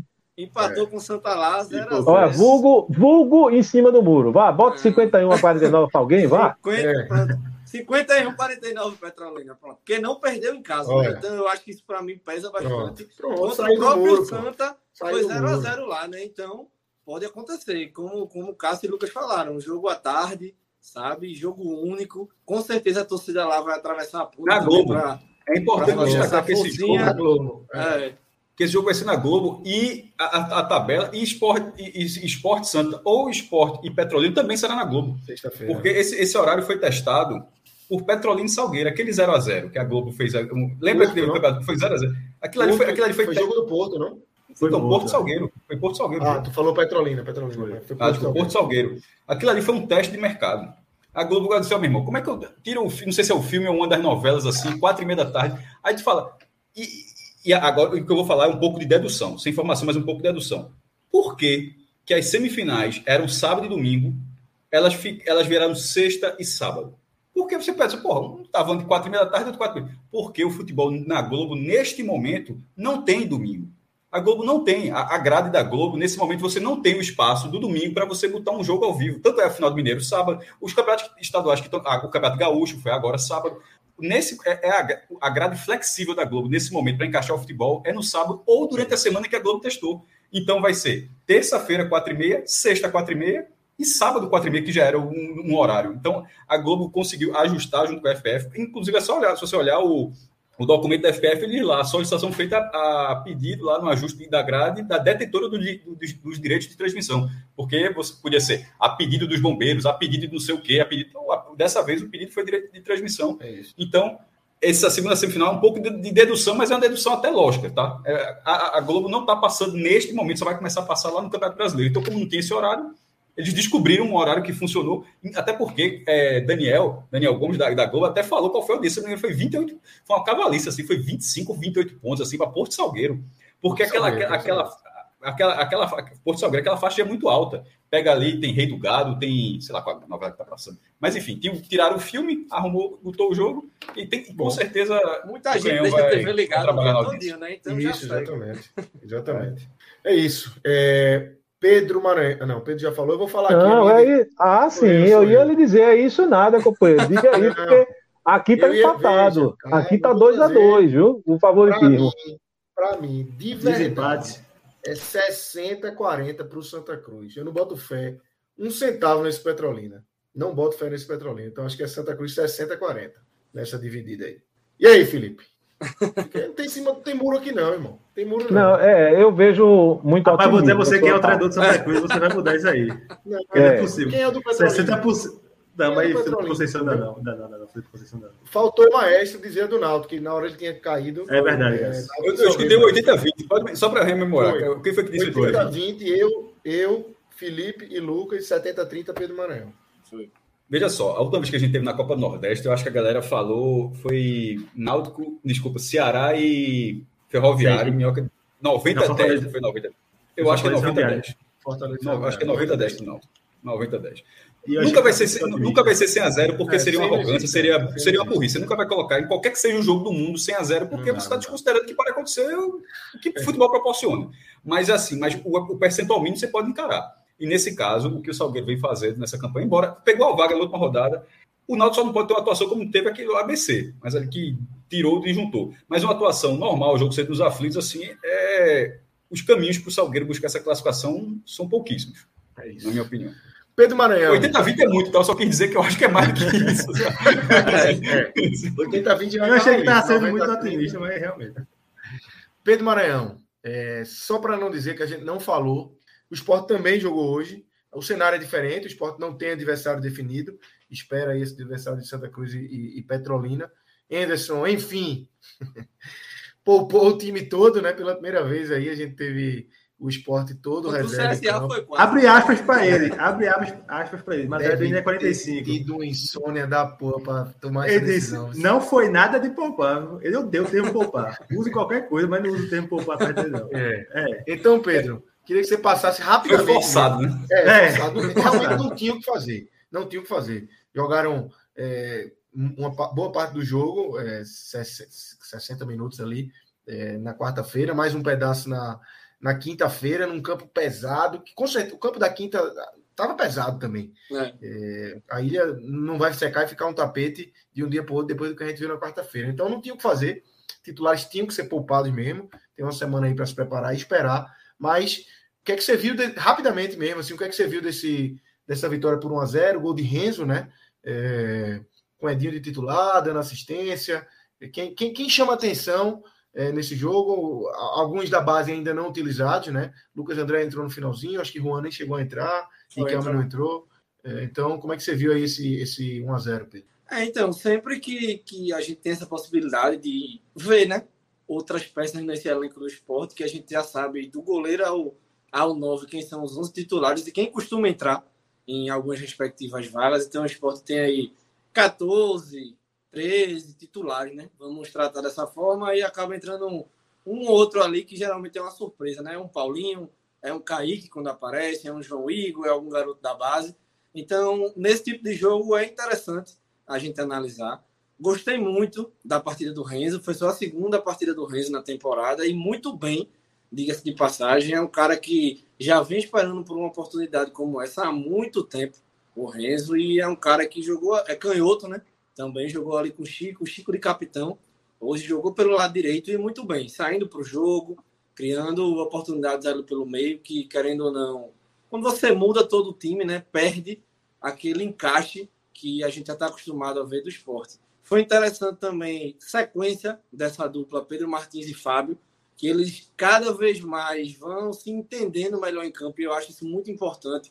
Por mais que a probabilidade de, de questão de Série B da gente ver essa dupla em campo em vários jogos seja difícil, porque provavelmente vai ser um ou outro, muito dificilmente Fabio e Ronaldo não vão estar jogando, no máximo uma partida ou outra esporádica durante o resto da temporada mas é importante porque, na minha opinião, é o futuro do clube, esses dois atletas, se não acabarem acontecendo situações extraordinárias, né, como aconteceram nos últimos tempos envolvendo alguns atletas, ou sejam vendidos, né? Mas foi importante, jogaram bem, até porque o Matheus Vargas não foi bem hoje. Mais uma vez, a torcida segue pegando muito no pé dele nas redes sociais. Inclusive, era até uma possibilidade da gente ver o Juan Xavier, né? Acabou que ele não entrou. Mas foi interessante ver novas peças, né? Como eu disse, Renzo, que faz esse gol de cabeça, um belo gol, cruzamento do Edinho. É, vai ganhando espaço, né? Vai, vai é. mostrando que pode ser útil em algum momento. Ali, Edinho que já chega aí a 10 participações em gols na temporada. Então, o esporte que há um tempo atrás não tinha ponta nenhuma. Hoje é a briga. Quem é o titular? Edinho ou La Bandeira? Juba do outro lado, absoluto. Sabe? Então, é um esporte que, como o Anderson mesmo disse na coletiva passada, ele tentou muito fazer esse time jogar, tentar dar uma sequência para chegar nessa fase dos campeonatos. E o nível desses atletas está quase que na ponta dos cascos, para você ter uma briga interna no elenco muito boa. Eu batia muito na tecla de uma rodagem maior de elenco, acho que várias pessoas aí também no meio da torcida, até para ver os meninos jogarem do, do, da base do esporte que são destaque, mas assim, querendo não, é como o Fred fala, né? Anderson, você não tem o que rebater, não tem o que questionar no final das contas, porque ele está sempre certo. Mas que você acha que ele esteja errado, dá, final, dá tudo certo. Tá né? certo né? É, dá tudo exatamente. certo. Então, o esporte passa aí sobrando no Pernambucano, até os jogos que ele mescla contra o próprio CSA na Copa do Nordeste, passa com 3 a 1 Hoje ganha do Central fora de casa 1 a 0 Podia até fazer mais gols, mas foi na continha. Então, até o reserva do esporte, diferente de outros anos, consegue vencer.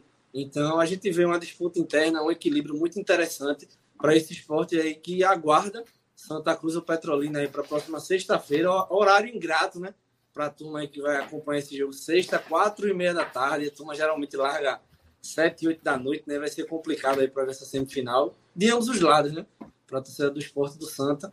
Mas ficaremos perdidos aí, né? Em questão da final, de quando vai acontecer é essa perspectiva final de Campeonato Pernambucano, Copa do Nordeste é um pouquinho para frente, depois um pouco mais para frente, Copa do Brasil já já também, em relação aí a esse calendário maluco do esporte, já, começa a Série B, né?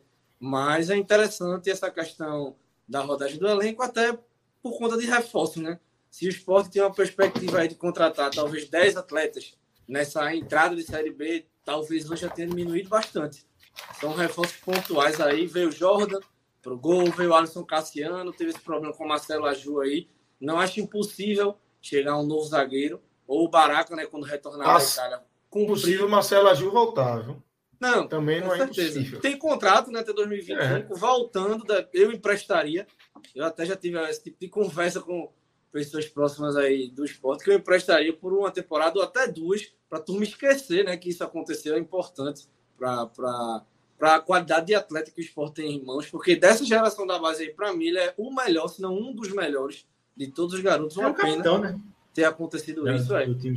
Jogava em três É funções, é, é, no meio daqueles garotos da Copa. E hoje não tinha nem zagueiro no banco, né? muito. Isso. É, hoje não tinha nem zagueiro no banco, mas é interessante essas entradas. Riquelme não entrou, né? Mas já de você estar nesse ambiente, eu acho importante. Riquelme é muito bom salientar. Ele tem 17 anos, Riquelme não tem 20, feito muita gente acha. Até na minha entrevista com o Suede, ele, ele fala muito bem sobre isso, porque essa geração que hoje está no time principal do esporte, como Fábio, como Riquelme, como Vitor Gabriel, que viajou agora para a Itália, mas também faz parte do profissional, dentre outros, é uma, uma subida, né? Querendo ou não, é uma etapa ultrapassada. Eles não deveriam estar hoje, estão porque têm condição de estar, porque estão jogando um bom futebol, mas o certo seria eles estarem no sub-20, disputando essas competições, porque tem 17, 18, 19 anos ainda. Renzo não, Renzo é um pouco mais velho, então pulando etapas, né? Então essa própria geração que viaja para a Itália já é uma geração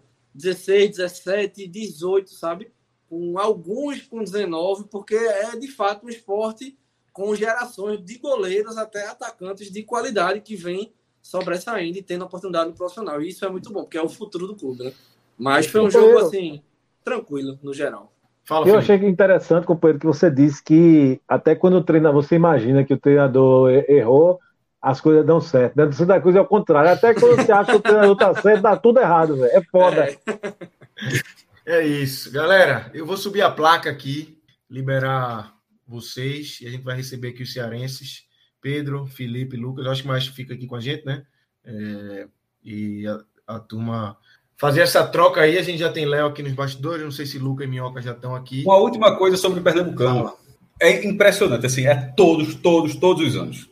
Quando chega nessa fase, a turma vai no Google, qual é a premiação do Pernambucano? É, tu vê assim, todo, todos os anos, todos os anos, desde que eu faço blog, assim, é, é, mas? é é? muito Diz aí tempo. turma, diz aí É muito- turma. Zero, zero, não tem dinheiro não, mano. Todo ano alguém pergunta quanto é a premiação? Porque tá passando o Campeonato Paulista, o Campeonato Paulista vai ganhar 5 milhões, cara, é, é 5 milhões de dinheiro. Aí não sei o que, vai ganhar um milhão. É, tipo, pô, Pernambuco deve ter dinheiro, era para ter. Mas não tem. A última vez que o Campeonato é Pernambuco teve premiação, zero, foi em 2014. O campeão ganhou 400 mil, o Sport, o Náutico ficou, foi o vice, ganhou 100 mil. De lá para cá, não é que o Pernambucano nunca mais tenha tido receita, não. É que a galera, a galera pensou da seguinte forma: sempre o dinheiro que foi separado para, para este fim, a galera botou um dinheiro, tipo, ó, isso aqui vai custeio do campeonato, isso aqui é arbitragem, é dopagem, isso aqui é o dinheiro líquido para fazer o que eu quiser. E essa parte aqui é de premiação. Ao- nesse tempo todo, os clubes decidiram, todos eles, ratear pelo número de participantes, para aumentar um tiquinho de nada a cota. Então, a- a- não existe um valor ex- extra de verdade. Todo mundo, esse dinheiro já foi. Porque é, o ano passado, esse ano, esse- essa, essa receita, se eu não me engano, foi de um milhão. Se não tivesse tido, se não tivesse tido esse acordo, poderia ser ó, um milhão para o campeão, ou 800 mil para o campeão, 200 mil para o vice, é, 600 mil para o campeão, 200 mil para o vice, 100 mil para cada semifinalista. Podia ter feito o que quisesse, mas a galera preferiu fazer assim, um milhão dividido por 13. É, cara, se você tá falando muito, tá falando muito aí, agora eu quero o seguinte: Diga. por que você que tá falando aí muito, eu quero ver você falar agora de Léo. Fale o que você tava dizendo dele. Fale que você tava Eu falando eu que ele era cantor nota encontrar 6, que não sei o quê. Ah, por que Não, você não fala, rapaz? Eu não Fala estava agora falando isso, não, mas até agora, na verdade, eu tô levando isso na brincadeira há muito tempo. Eu, na verdade, eu tô achando que é, que é, que é resenha, que é, tudo, que aquilo é tudo montagem. Que E aí, não Léo, é resenha ou é verdade? Diz aí pra, pra Maestro que ele tá acreditando, não. É não, É, pô, é, é passado. É, Sim, porra. é verdade, passado é glorioso, passado. passado glorioso. É verdade, verdade. Léo, vem pra Recife. Nasceu... Vou, fechado, vou tomar uma com o Felipe aí. Já tem uma, uma agenda pra gente fazer aí. Meu irmão, olha, Tem que Se ter o você- violão pro homem, pô. Felipe Eu- já entrou com a medida protetiva, viu? Companheiro, se você não vier, não tomar uma comigo, nem venha, viu? Só Tá venha que fechado. você vai tomar tá uma. Fechadíssimo, fechadíssimo, fechadíssimo. Tem, tá fechadíssimo isso. aí. Vai, tá fechadíssimo. Agora, ô. Lucas, sexta-feira é feriadão geral, ninguém trabalha porque tinha um pessoal falando aqui no chat. É Páscoa, jovem. Meu amigo, Sim, você tá onde, semana. Não, pô, Páscoa é é dormir, pô. Páscoa é dormir. Não, é, Mas sexta-feira é feriado, É. pô. É Sexta-feira feriado, santo é feriado, pô. Feriado. Sexta-feira da Muito paixão. Sexta-feira Então da já, É, já é. facilita pra essa semifinal aí. Não, é a de sexta-feira é o quê? O jogo da terça né? às quatro e meia que é mais complicado. Mas o de sexta não, pô. Esse- o menino aí não, não gosta não da Semana Santa. O bicho é feriado. É porque ele tá, é, é porque ele tá de É, plantão, pô. aí ele tá. O que foi que tá... aconteceu, hein? O que foi que Lucas aconteceu? Me deu Feriado é de quê? De, de dois feriadão, meu velho. Foi. Aí eu tô perdido nos feriados. Ah, tá certo. Então, Pedro, Lucas e Felipe, valeu, obrigadão aí pela participação Vamos mais. seguir aqui com o Maestro, Léo Fontinelli e Luca. E Minhoca vai chegar daqui a pouco, deve estar aparecendo. É, noite, falar. cara. Oi? Aproveitando, aproveitando só para deixar claro que ele está falando. Boa noite, Léo. Boa noite, Lucas. Isso, para exatamente. chegar tempo, faz tempo que eu não vejo. Exatamente. E aí a gente agora vai falar do Campeonato Cearense, da final do Campeonato Cearense, vitória do Fortaleza por 2 a 1 depois aí, alguns dias depois é, da, da decisão na Copa do Nordeste, da semifinal, que passou o Ceará. Agora a gente teve o Fortaleza vencedor nesse primeiro jogo da final da Copa do Campeonato Cearense, Lucas. Eu vou começar com você, como vitorioso do dia. É, como é que foi esse jogo? O que é que você tem para nos trazer aí desse 2 a 1 que o Fortaleza abre 2 a 0 e toma um golzinho ali no final, é, um golzinho chato. Porque o 2 a 0 era um cenário para um jogo de volta no sábado que vem. O 2 a 1 E por aí que foi gol do título, viu? É, foi. É meio chato, né? Meio, meio indigesto, segundo no final. É, é aquela questão, né? É, o Tite, ele. que vinha fazendo um ótimo jogo e entrar no meu top 3 positivo hoje, perdeu no, no último minuto praticamente a vaguinha dele, né? É, se no- na quarta-feira ele fez um gol contra, hoje ele fez um pênalti, né? É, realmente ajudando todo mundo que apostou no Fortaleza leva um gol mais uma vez. Ele ajuda com frequência, inclusive, nessa odd. Né? É, mas o, o Fortaleza hoje, ele até os 2 a 0 eu tenho a impressão que o Fortaleza entendeu muito bem o que era o jogo. Né? O que não tinha acontecido né, no, prime, no primeiro jogo do Campeonato Cearense, que não tinha acontecido na quarta-feira. Fortaleza não tinha entendido o que era o jogo, acho que tem, tinha passado um pouco do ponto na questão psicológica, né? E hoje estava ali um pouco mais, estava mais concentrado do que o Ceará, conseguiu jogar muito bem, é, teve, é, entendeu que tinha que fazer uma, uma, proteção um pouco maior nas alas ali para segurar Eric e Janderson. É, e deu muito certo, muito certo. O Ceará teve ali as suas oportunidades, mas em boas chances, chutes de fora da área, né? É, com o Castilho, com o Chay. É, o Chay tomou até uma oportunidade de empatar no final. Mas o Fortaleza ele teve o domínio do jogo, ele teve o controle do jogo em boa parte da, é, é, do, da partida. E eu, eu fico assim, até meio indigesto, porque o problema não é só 2 a 0 que o Fortaleza teve boas chances, né? De ampliar. Né? Perdeu gols com Moisés, com Luceiro. Fortaleza poderia ter ampliado, ter, poderia ter tido uma vantagem maior, mas é clássico, né? E o jogo com 2 a 0 né? É, 2 a 0 é, goleia, é, é, a goleada de, é a goleada do perigo em clássico, né? Em mata-mata. 2 a 0 é maravilhoso, 2 a 1 o adversário tá de volta no, no páreo. Foi justamente o que aconteceu, né? O Fortaleza, ele, no jogo passado, né? Ele foi um jogo de quem errou menos. Né? O Fortaleza errou três vezes, o Ceará errou duas. E o juiz errou 50. Então foi o jogo que, de quem errou menos. Hoje, o Fortaleza ele errou uma vez. Uma única vez. E o Ceará fez o gol. Foi pênalti, foi, não, não tenho o que reclamar. Foi pênalti. O Tite, que é um jogador de 35 anos, já devia saber que não podia fazer aquilo ali. E o Tite, inclusive, fez duas, duas faltas é, similares à falta que veio do pênalti, né? do, é, no caso, a falta de aquela cruzamento, de cruzamento, né? faltas desnecessárias próximas à área. É, o, a regra não quer saber se o jogador do Ceará tira a cabeça ou se o jogador do Ceará abaixa, ele não quer saber. Ele amplia o espaço, é, faz o pênalti, evita a passagem da bola, e o Fernando Henrique não é, não é um bom pegador de pênalti, a gente viu hoje novamente. É, o Fernando Henrique até era. O Fernando Henrique até era. Três anos atrás, né? Agora a época é outra, né?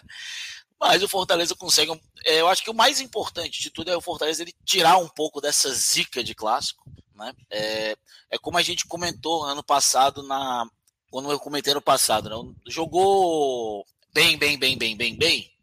Não, jogou melhor do que vem jogando nesse tipo de jogo. Mas o que mais importa é a vitória veio e veio num momento importante. Lucas. É, desculpa, eu estava vendo uma mensagem aqui. É, Léo, e aí eu queria a tua visão desse jogo inicial, né? Como é que você é, analisa o Ceará no dia de hoje? Ceará que veio dessas. É, vem nesse ótimo momento, dessas vitórias contra o Fortaleza, que vive um, um momento é, melhor numa conjuntura, né? Foi para Libertadores, está garantido na Série A, hoje tem um patamar financeiro mais alto, mas o Ceará é, conseguindo fazer suas feridas aí dentro, é, tanto no Cearense, principalmente na Copa do Nordeste, com essa classificação, e chegou nessa empolgação da classificação para a Copa do Nordeste, mas hoje sai derrotado nesse primeiro jogo de final do Campeonato Cearense.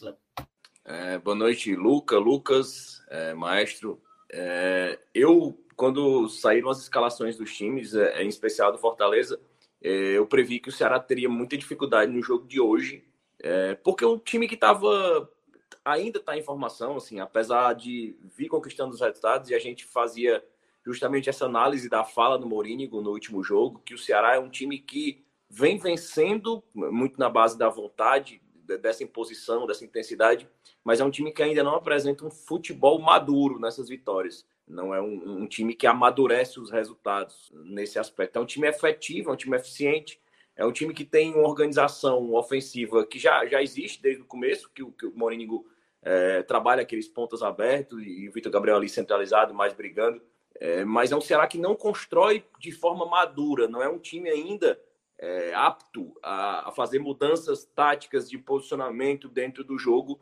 E é uma coisa que demora a ser construída, né? é uma coisa que, que um time que tem um comando técnico há muito tempo, como o Fortaleza tem, ele tem essa facilidade, né? O Voivoda consegue em uma semana de, de treinamento. E assim, o que era mais é, fora do comum nesses confrontos até agora, esses três clássicos do ano, era justamente o Voivoda não ter tentado anular as armas do Ceará que desde o primeiro jogo funcionaram da mesma forma, do mesmo jeito, da mesma maneira e nos mesmos períodos do jogo. E dessa vez não. Quando eu saí a escalação, eu percebi que ele, é, até quem, quem, quem não acompanha o Fortaleza diretamente, percebeu que ele é, voltou para uma estrutura com dois laterais realmente ocupando espaço ali, marcando, justamente para anular os pontos do Ceará, do, o Janderson e o Eric, né, que eram aquelas armas. E eu acho que não só pelo posicionamento, pela dobra da marcação em ambos, mas porque isso se somou ao cansaço desses jogadores. E a gente já vinha falando na última live que, que, quando abordava o final da Copa do Nordeste, a gente já falando que a arma, o grande reforço do Ceará para as finais contra o esporte era justamente ter tempo para descansar esses, esses jogadores que estão caindo de rendimento. E eu não cito nem o Eric. O Eric realmente eu, eu senti ele abaixo hoje, errando muito, pelo posicionamento tático mesmo de Fortaleza. É, mas eu sentia muito o Janderson sentindo queda de rendimento em razão do cansaço, o Guilherme Castilho, o Arthur Rezende, e essas impressões que eu já vinha trazendo nos últimos jogos, apontando as más atuações desses mesmos jogadores, ela ficou muito mais potencializada hoje pela forma como o Fortaleza se dispôs taticamente. Porque, além desses jogadores estarem cansados, o Fortaleza, pela forma como se portou, tornou eles ainda mais desgastados fisicamente. Então, o, o Fortaleza hoje era outro. Eu, eu, eu, não, eu não considero nem termo. Eu acho que foi muito falado durante a semana dessa questão mental, dessa questão do Fortaleza estar ligado no clássico. É, mas eu acho que o Fortaleza realmente hoje é, conseguiu anular aquele futebol do Ceará e o Ceará, com essas peças de meio campo, em especial o Guilherme Castilho e o Arthur Rezende mal, o Ceará não conseguiu, e, e por, por não ser, por, por, ser um elenco recente, um elenco pouco montado, ou recentemente montado, é, um, um, treinador com pouco trabalho, ele peca muito em, ter, em conseguir fazer essas variações. Hoje, como o Fortaleza espalhou seus laterais, né, dispôs os seus jogadores fazendo aquela dobra, era um jogo para os laterais do Ceará, e como bem eh, falou o Landim, né, a gente conversando, um cara que gosta muito de tática, o Ceará era para ter a passagem dos seus laterais. O Ceará era para ter os laterais centralizando, justamente para ocupar aquele espaço. Era para ter o Castilho ali centralizando a bola, era para ter o Arthur Rezende fazendo o passe pelo meio, infiltrando. E o Ceará não conseguiu fazer. É, porque esses jogadores realmente estavam cansados, estavam na partida abaixo, e o Fortaleza ficou muito senhor do jogo. O Ceará não conseguia e assim, eu culpo muito pouco o, o, o Vitor Gabriel, em especial, o Eric, é, justamente porque o jogo parou no meio-campo. O jogo parou no meio-campo. O meio-campo do Ceará hoje era justamente o setor do campo que seria responsável por fazer o embate tático com as mudanças que o Voivoda propôs. E ele não conseguiu fazer. É, o primeiro gol do, do, do, Fortaleza surge ali em uma jogada que o Eric pede falta, é, insistiu demais e foi uma coisa que o Fortaleza, e é aquele erro que o, o adversário provoca, né, aquele erro claramente provocado pelo adversário. O Eric, quando sentiu ali a presença do Bruno Pacheco, marcou muito forte, muito, muito pegado sempre no Eric, e com aquela dobra de marcação, o Eric foi obrigado a, não existindo espaço para ele ocupar, porque a bola não chegava, ele recuar o jogo. E o Eric ali precisando correr campo com a marcação presente, a chance dele cair e perder a bola é muito grande. Então ele pediu ali uma falta que não foi, de forma nenhuma foi falta, é, e ali construiu a jogada, o Galhardo, e foi uma jogada realmente feita é, na condição técnica, e é nisso que eu falo, assim, o Fortaleza taticamente envolveu o Ceará, mas não foi um primeiro tempo onde o Fortaleza teve muitas chances claras de gol. E se não fosse aquele gol como ele aconteceu, a gente caminharia muito provavelmente para um 0 a 0 no primeiro tempo. Justamente porque o Fortaleza conseguiu fazer, chegou ao seu gol em uma jogada de, de qualidade técnica. De um elenco que tem mais qualidade técnica, tem mais repertório, tem mais peças. E ali o, o Galhardo ajeitou com o peito e veio um volante é, para finalizar. E mais uma vez, se você for pegar e fazer scouts de de jogadas, falhas individuais, pontuais, assim, nem sempre tão grosseiras, gritantes. O Thiago Pagnussá é, tá, está diretamente ligado a 75% dos gols que o Ceará sofreu no ano. É, e, e, eu falo assim, ele é aquele jogador que per, é muito permissivo quando a bola está dentro da área ali, do lado dele. Ele é muito permissivo. Ele foi o cara que permitiu um jogador do Iguatu deitado finalizar e ficou lá olhando assim. E foi a mesma coisa. Ele permitiu hoje a bola na frente dele, o Galhardo ajeita e ele sequer consegue se projetar ali na frente do Lucas Sacha é, e a bola passa embaixo da, da, da, embaixo da perna dela. Ficou muito difícil para o Richard. E ali para o Ceará no primeiro tempo chegou a melhorar, equilibrar as ações, chegou a, a, a no final do primeiro tempo ali ensaiar uma reação, sair para o jogo. Inclusive foi o que foi destacado pelo Castilho ali na saída, que no final o Ceará conseguiu equilibrar, conseguiu fazer alguma coisa. E o Fortaleza voltou para o segundo tempo e fez logo um segundo gol, né? Com o, o, o Caio Alexandre fez logo um segundo gol e, e, e, parecia muito o desenho do Ceará nos outros clássicos, né? Sempre no começo da, da, partida, uh, uh, fazendo o resultado e aproveitando o momento ali onde o, o adversário estava mais displicente no jogo para fazer o resultado. E naquele momento eu, eu, eu falei assim: o Ceará não, saindo esse placar de 2 a 0 o Ceará não tem condições mais de reverter o título. Não porque não faça os gols, porque o Ceará é muito capaz de ser um time bem efetivo, muito capaz de fazer dois gols mas o que eu não acreditaria era que o Ceará faria dois sem levar nenhum. Porque, assim, é muito recorrente nessa temporada as falhas defensivas do Ceará. É, e, e é sempre. E, é uma peça que não vai mudar. O Thiago Pagnussá vai novamente ser utilizado, é, vai ceder espaço, vai falhar. Hoje, novamente, a gente viu uma jogada cruzada da esquerda para a direita, onde o Thiago Pagnussá não estava no espaço dele. É, permitiu que o atacante, ele que o atacante finalizou mal, mas aquele espaço está sempre lá. É, e, e assim, não acreditava que o Ceará pudesse fazer o resultado justamente por não conseguir passar em branco sem levar gols na partida contra o Fortaleza. É, e, e, o Ceará equilibrou, e é um questionamento que muito se fala sobre a não utilização do Jean Carlos, muito se fala, né? E hoje é, uma pessoa com informações do clube disse: olha, o Jean Carlos é, vem muito abaixo nos treinos, e o Mourinho leva muito isso a sério, assim, é, desempenho nos treinos. E a gente falava muito isso. O, o, o Giovanni, que inclusive vai, foi emprestado ao Paysandu, que é um jogador muito criticado pela torcida, o Giovanni é um leão de treino. Assim. No treino ele é um absurdo, é um Maradona no treino, e nos jogos não rende. E o Jean Carlos já é o inverso, apesar das, das atuações abaixo nos últimos jogos, é um cara que não se empenha nos treinos. Não se empenha nos treinos e aparentemente isso incomoda o Moringo. E o que torna a situação ainda mais absurda é de o Chay sequer estava sendo relacionado porque estava numa posição de negociável ouvindo propostas, negociando, a ser um jogador que vem sendo o 12 jogador. E assim, precisa se explicar a condição do Jean Carlos, é óbvio, mas que o Chay vem entrando e dando a intensidade que falta nesses momentos, isso é inegável também. O, Ceará hoje melhorou em campo porque botou peças com baixo rendimento técnico na temporada, muito criticados e com justiça, que são o Chay e o Danilo Barcelos, e ambos criticados tendo. Aqui nessa, nas lives, o Minhoca participou de várias e a gente sempre apontava, e eu apontava sempre assim: o Danilo Barcelos já está ficando indefensável. E a gente sente que é muito um quesito técnico. O Chay é a mesma coisa, eu repeti aqui várias vezes. É uma deficiência técnica. E hoje eles entra, entraram no segundo tempo e deram a intensidade que o Ceará não teve no jogo.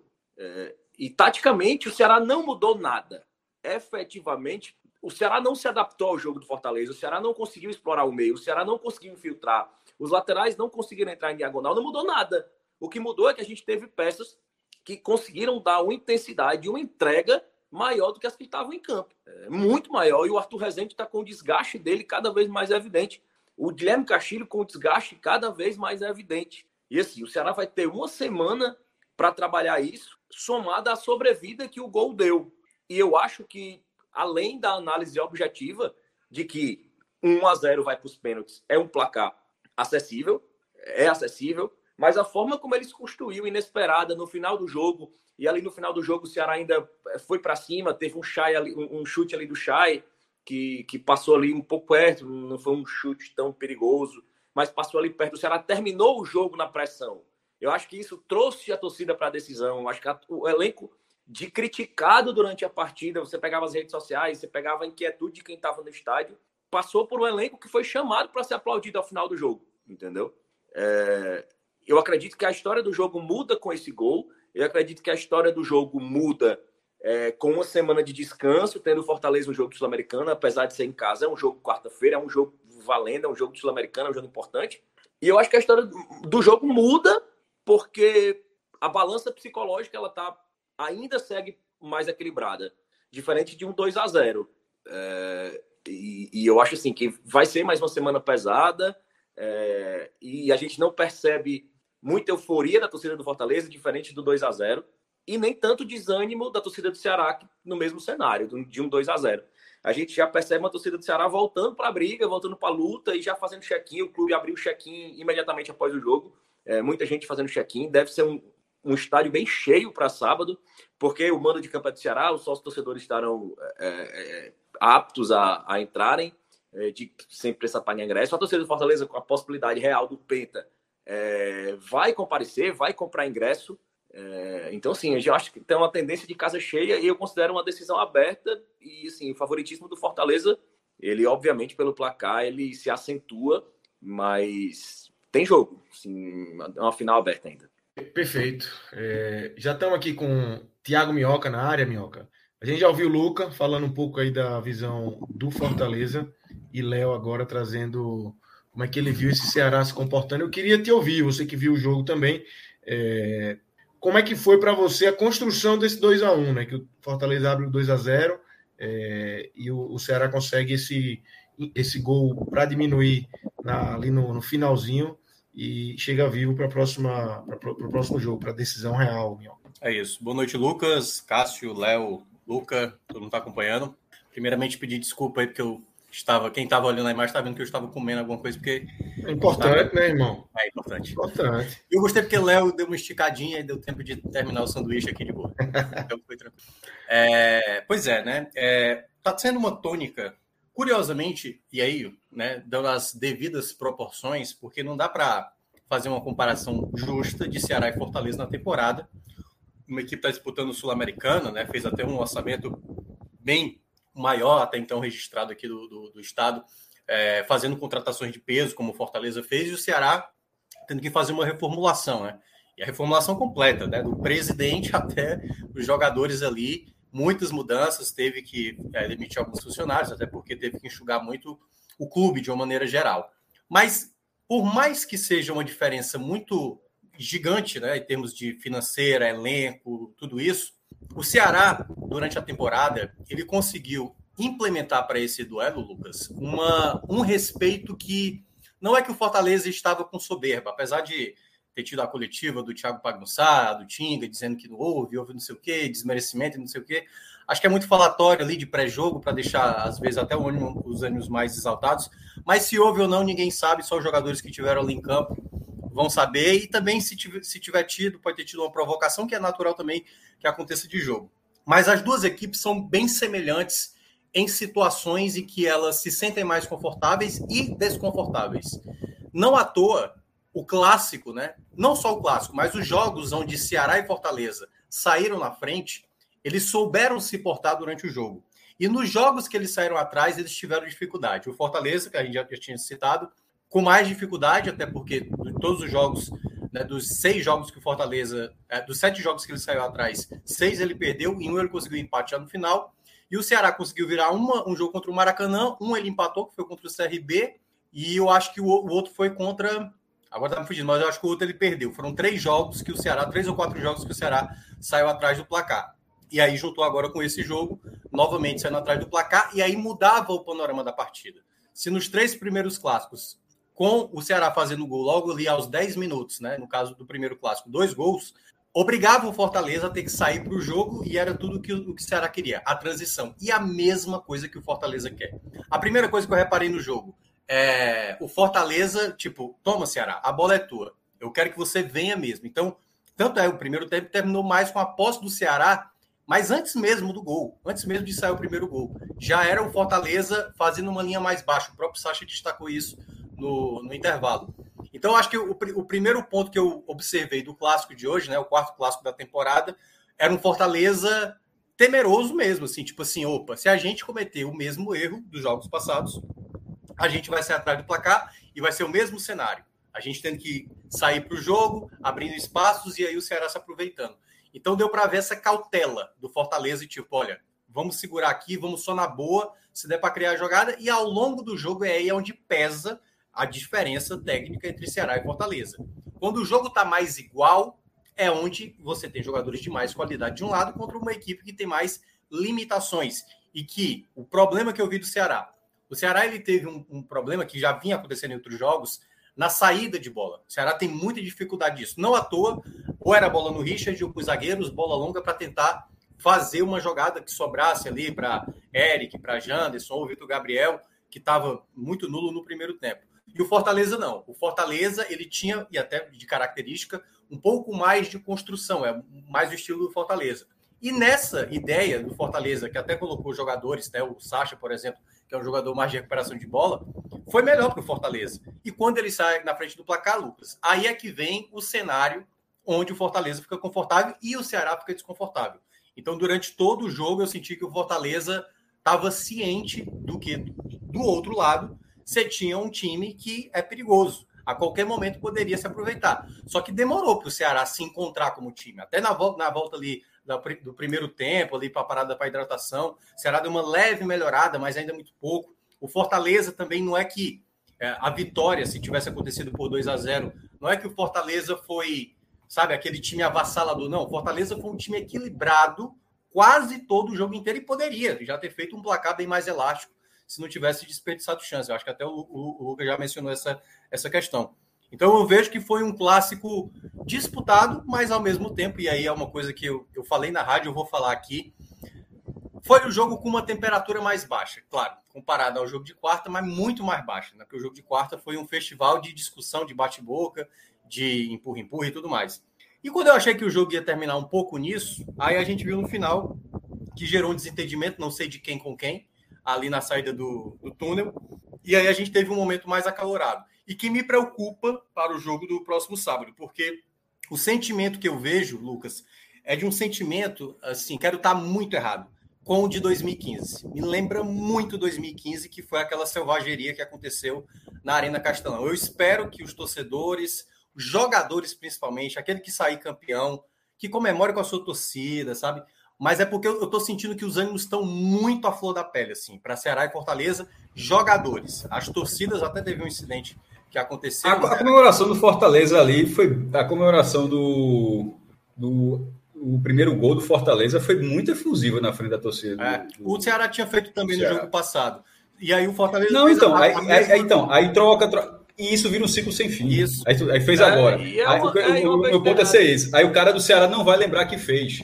Aí o, o cara do Ceará vai pensar o seguinte: que vai descontar o que viu hoje. Ou, é, ou seja, porque vai o gato correr atrás do rabo. Hoje o Fortaleza, quando fez o gol, jogo, fez a mesma comemoração é, que o Ceará sim. geralmente faz. Só complementando, Minhoca. No último jogo, inclusive, o Marcelo de Lima Henrique correu para o jogador do Ceará para advertir, só que ele viu o que os jogadores do Ceará já falaram desde a primeira vez que fizeram isso. Ali fica o Fausto, da mídia social do Ceará, com a câmera. Eles vão falar com o Fausto. É. Lógico que é de frente para torcida do Fortaleza. É, e agora sim, hoje, o jogador de Fortaleza está no direito dele de esbravejar e tudo.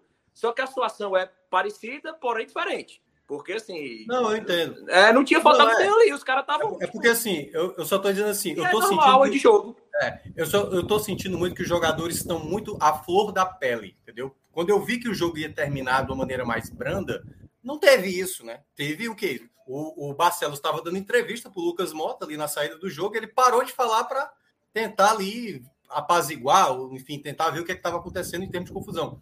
Então, a gente sempre cobra aqui do torcedor, que o torcedor, as torcidas organizadas, não sei o quê, mas os jogadores também têm que dar o exemplo. Eu até cheguei a citar lá na rádio, e obviamente eu não estou querendo comparar o nível de futebol de um determinado local ao nosso daqui, não. Mas quando eu assisti hoje Liverpool e Manchester City, era um jogo, velho. Era uma partida de futebol sendo jogada. Entendeu? Eram duas equipes tentando mostrar na bola quem merece ser melhor. O City era mais time, foi lá, ganhou e pronto. O Liverpool, ok, paciência, já teve melhor, já deu várias vezes no Manchester City. Mas na América do Sul é um pouco isso, sabe? E eu acho que os jogadores, de uma certa maneira, têm uma responsabilidade de alguma coisa que possa fugir do controle do jogo do sábado, que já vai ser um jogo muito tenso. Então, acho que os jogadores que até se conteram muito durante o jogo, deu para ver que eles tentaram o máximo, né? Não se exceder. Eu acho que mesmo assim, mesmo assim, esse tipo, esse finalzinho assim, é, sabe aquela coisa, eita, porque assim, todo mundo já sabe, o, o jogo do próximo sábado vai ser o um nível de tensão lá em cima, torcedor irritado e não sei o que, não sei o que. E eu, o meu receio, né, assim, tirando um pouco a parte do jogo, é exatamente ao próximo sábado, sabe? O clima da cidade, eu acho que vai estar muito carregado, a maneira como vai ser a semana, como já foi esse pré-clássico, né? A fala do Thiago Pagnussá, a fala do Tinga, sabe? Tudo vai se tornando uma proporção muito grande. Dá para entender, obviamente, eu acompanho futebol há muito tempo, eu entendo esse contexto, mas eu lamento. o que eu estou dizendo é o seguinte: eu lamento, como um apreciador de futebol, esse clima, esse clima que acontece por conta disso, porque vale um campeonato, vale um desempate no campeonato estadual, mas a única coisa que eu posso é torcer para que, obviamente, aconteça o campeão comemore com a sua torcida e o perdedor, obviamente, é, sai aplaudido, sei lá, pelo seu torcedor que lutou até o fim e vida que segue. Mas o meu receio é muito grande. Eu, pô, meu, que eu imagino nos tempos de, de Rogerinho e Lelê e os Creu, viu, cara? Como é que seria aqui hoje? Porque é, ali, a greia era muito maior. Mas aí, mas aí não é só aí, Lucas. Aí não é só aí. É a evolução do futebol como todo canto. Mas é, não, mas é que eu acho que é evolução. Acho que a brincadeira faz parte. E, é, e para defender mas eu acho que faz parte, mas eu acho que de uma forma geral ela foi sendo. Não estou dizendo que é certo, não, mas ela foi sendo cortada. A galera foi claro. evitando, foi, foi, tudo foi virando um grande problema, um grande. A embaixadinha foi... Edilson, quem é que vai fazer é, hoje? Porra, aquilo, veja, aquilo, aquilo ali hoje. Já teve, deu merda. Já 99, deu merda em 99, quanto mais agora. Eu acho que ainda acontece hoje, viu? Eu não tô dizendo. Eu, não, assim, é diferente. Antes a é torcida. É diferente, é diferente. Mas assim. Tudo, é, irmão, tudo é diferente desse tipo de coisa. É porque é o seguinte, lembra, lembra quando começou a, a Santa Cruz no clássico levava uma cobra pro jogo, porra. Cobra, é, animal, uma cobra, levava uma, uma serpente, é, uma serpente para custar. Tudo mesmo, o cara já botou um, anão vez. fingindo que era Anderson, porra.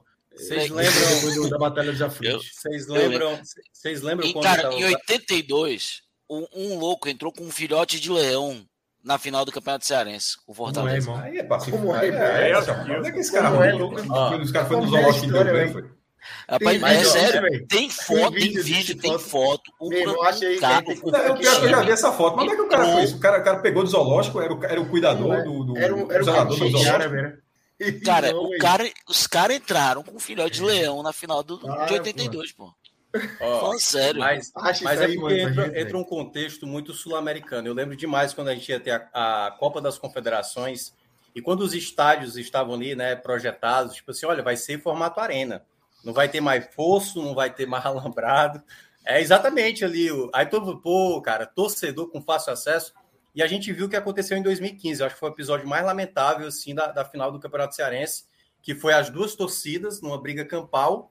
E aconteceu que, enfim, quebraram equipamentos da, da imprensa, roubaram e tal. Então, assim, esse é meu receio, entendeu? Assim, do o 2015 acontecer de novo em 2023. Porque, como os ânimos estão muito aflorados, eu não duvido que um lado ou outro, tipo, extrapole a situação. Então, eu torço para que isso não aconteça. Eu acho que faz parte. Tem que, você tem que tirar a gozação mesmo, mas a partir do momento que isso fique na internet, que isso fique com seu amigo, que você tem mais intimidade, entendeu? O que aconteceu, pô, no, no, no de quarta-feira, dois vizinhos, um que era do Fortaleza, se irritou com um vizinho que era do Ceará, foi lá, pegou uma faca, meteu seis facadas no cara e matou o cara, entendeu? Então, é, é óbvio que poderia ser qualquer outra coisa que gerou a raiva desse cara para gerar.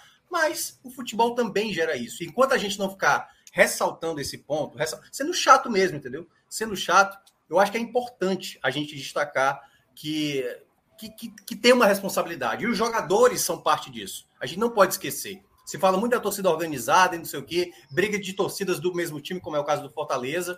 E a gente tem que bater na tecla quando os jogadores passam do ponto. Passam do ponto. Eu, o que aconteceu na quarta-feira, para mim, foi passar muito do ponto. Muito do ponto. Principalmente os jogadores do Fortaleza, que simplesmente perderam a cabeça em muitos momentos. Mas, no geral, eu acho que a, a palavra, a, a, mensagem que eu queria deixar clara é isso. Eu sei que a minha palavra não tem efeito nenhum, nenhum. Mas eu estou ressaltando isso logo de agora porque é um receio que eu tenho. Eu, eu vou estar tá, tá longe da Arena Castelão, vou estar tá no estúdio da rádio. Passa longe de, da minha segurança. Eu digo é das pessoas que vão para o estádio para comemorar um título, entendeu? Podemos ver um título ser comemorado por gente sanguentada. E eu quero que isso não aconteça. Eu queria muito ver um campeão celebrando o seu título e pronto. Mas tenho esse receio e espero estar bem enganado quanto ao próximo sábado. É 83. Ó, a foto 83. aí, campo, Como foi é que pode foi o do B.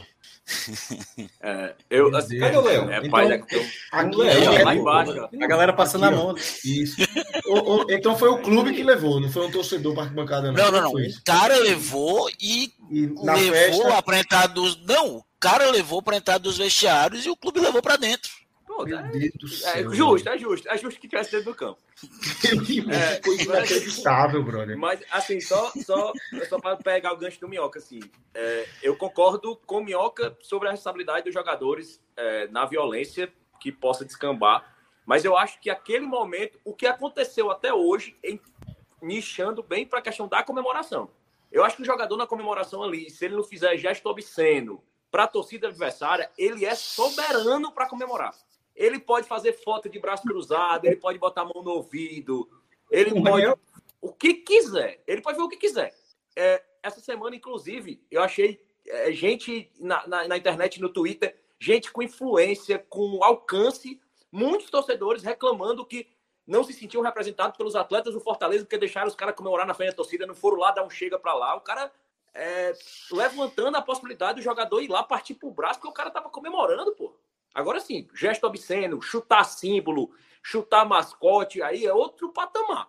Agora o cara fazer foto, pousar para foto, botar o dedo no ouvido, é, tirar onda, mandar a torcida gritar, é outro. Eu acho que o patamar, o Fortaleza fez certo hoje.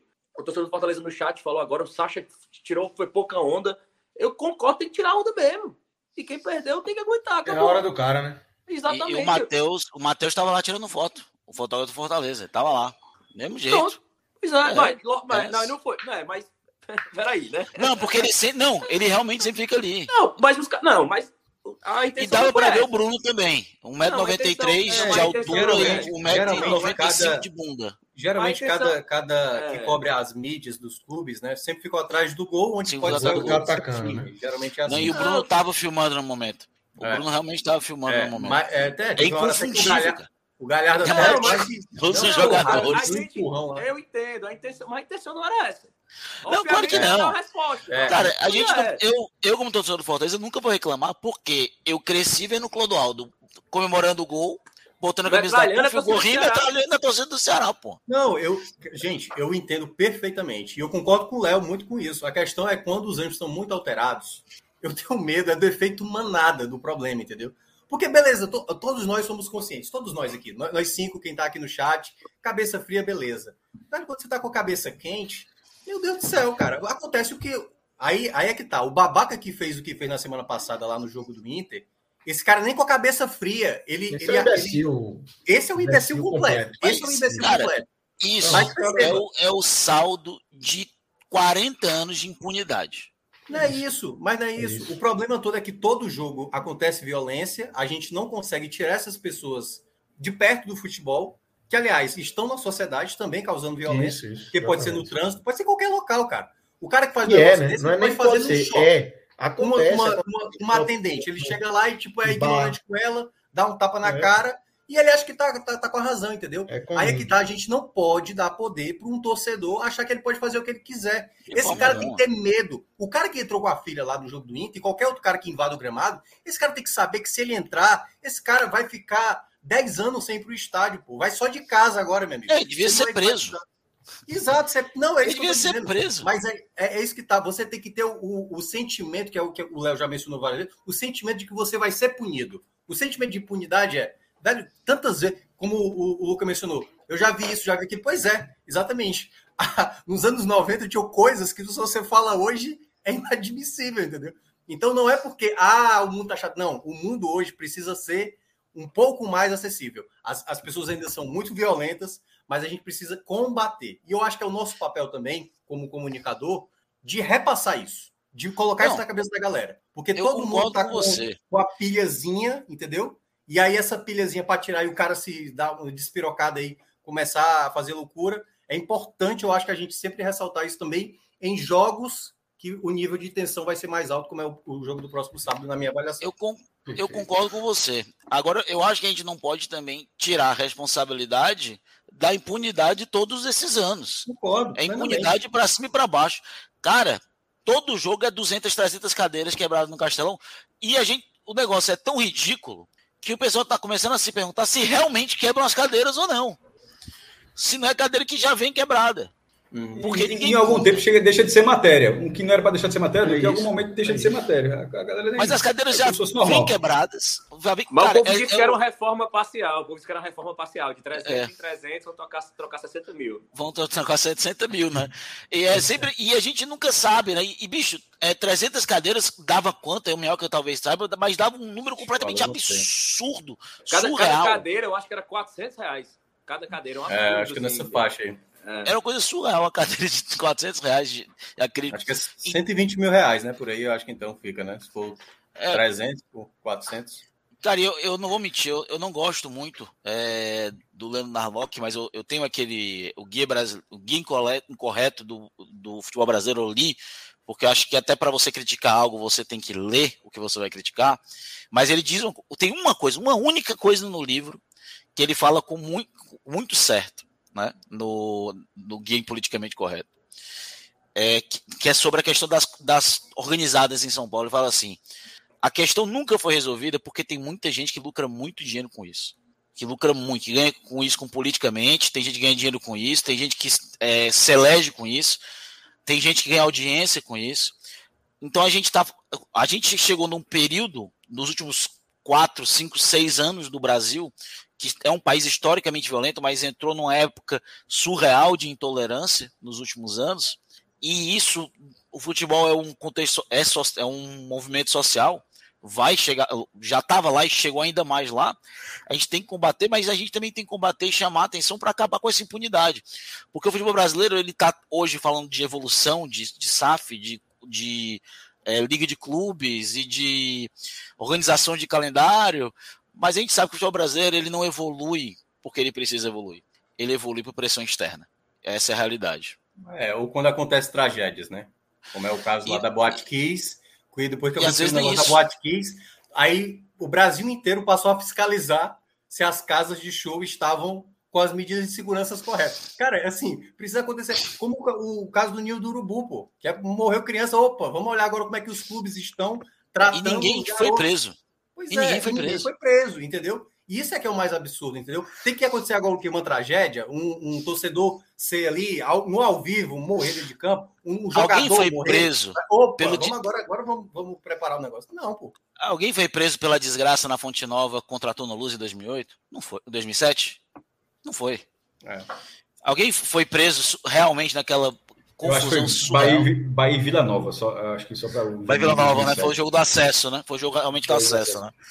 É, o Tono Luz foi aquele é, jogo que foi é 60 minutos. Coisa, é só o receio do próximo é. jogo e eu espero que seja. E é um receio real. Confusão, que seja Não, é, é, isso. Tem muita é coisa envolvida. E, a gente tem que cobrar é uma bola de neve, como o Luca vem falando, né? E das a autoridades. A impunidade vem, vai, vem causando essa bola de neve. O cara vai fazendo e não acontece nada e faz de novo. Aí chega um mais maluco e faz maior. Chega um mais maluco ainda e mata um. E não acontece porra nenhuma, velho. É. Gente, e olha, foi, foi ano passado que a gente teve na copinha, né? O cara entrou com uma faca. Uma faca, porra. Uma, uma faca, faca pô, pra matar um jogador, pô. E não aconteceu nada. É. Absolutamente nada. Exatamente. Enfim. É foda. É isso. Mas é isso, galera. Vamos embora. Agradecer a vocês aqui. Bom, na verdade, vamos passar para os destaques. Acho que a gente não trouxe aqui é, os destaques individuais. A gente, a gente não tinha feito nos do Pernambucano porque contexto era outro e eu acabei embalando aqui, mas nesse jogo, obviamente, é, nesse, que vale. vale. É, Luca, começar com você, é, trazer do, do Fortaleza, depois a gente traz Léo com o Ceará e Thiago Minhoca traz a visão dele dupla aí, dos dois, que é aquele discorda e concorda. Luca, vai você. Cara, é... vou começar com os negativos. É, teve três jogadores que eu até gosto, mas não foram muito bem hoje, na minha opinião. É, eu vou começar com o Pochettino, acho que ele entrou. É, ele até se movimentou, buscou muito o jogo, mas não, não fez uma, uma partida realmente boa, né? Ainda está devendo um pouco. É, também vou colocar nesse balado aí, apesar da assistência, o Galhardo, né? Eu acho que o Galhardo não, não teve, é, procurou muito, lutou bastante, mas não conseguiu colocar isso realmente é, em ações efetivas, apesar da assistência, né? É, e por fim, eu vou colocar aqui o Hércules, né? Eu gosto muito do Hércules, gosto muito mesmo do Hércules, mas eu acho que a entrada dele causou um, desnivelamento no meu campo. Ele é, avançou demais, ele não protegeu bem os espaços. Ele já não tinha ido bem na quarta-feira. É, infelizmente eu acabei dormindo, mas é, esperei demais dormir. Tinha que acordar cedo no outro dia. E tinha acordado cedo na quarta-feira. É, mas ele já tinha para mim sido pior no campo na quarta-feira. Tu não assistiu a semifinal? Assisti, assisti a, semifinal com ódio no coração. Aí eu falei, ah, vou cochilar enquanto o Minhoca chega. Nesse cochilar, acordei de manhã. Ah, tá, tá. Entendeu? Entendi que tu não tinha, tinha dormido na semifinal. Aí eu já disse assim, tá, pelo tá, amor de Deus. Fiquei aqui de boa. É porque eu, eu agora eu tô cobrindo a turma de manhã. Eu tô acordando 6 horas da manhã para dar aula às 8 e fico até as 9 h 20 da noite. Né? E vendo o jogo. Não, foi só porque eu pensei que tu tivesse entendido que é. tinha visto a semifinal. Disse, que conversa do não, cara. Não, não, não, isso não acontece. Isso é impossível. Eu morava em Portugal, acordava 3 horas da manhã para assistir jogo de Copa do Nordeste e Campeonato Cearense. Eu dormi ah, às 11 Tem um de gente em Portugal que acompanha a gente, essa turma sofre demais. Né? São quantas horas? Quatro horas? Cara, é... Agora tá na hora de verão, são quatro horas. Quatro horas quatro agora na hora de verão. Né? E era a época que tava indo no esporte interativo, então os jogos do Fortaleza quase sempre eram nove e meia da noite. Né? Esporte interativo.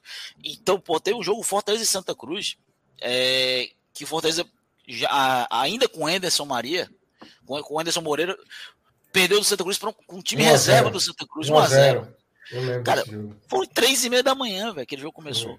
Foi, foi. O Fortaleza perdeu. O Fortaleza me perdeu aquele jogo três e meia da manhã. Júnior Sérgio Pan. Aquela vitória Isso, foi, foi por muito tempo a última derrota do, do, Fortaleza na Copa do Nordeste, né? Passou. Foi até esse ano.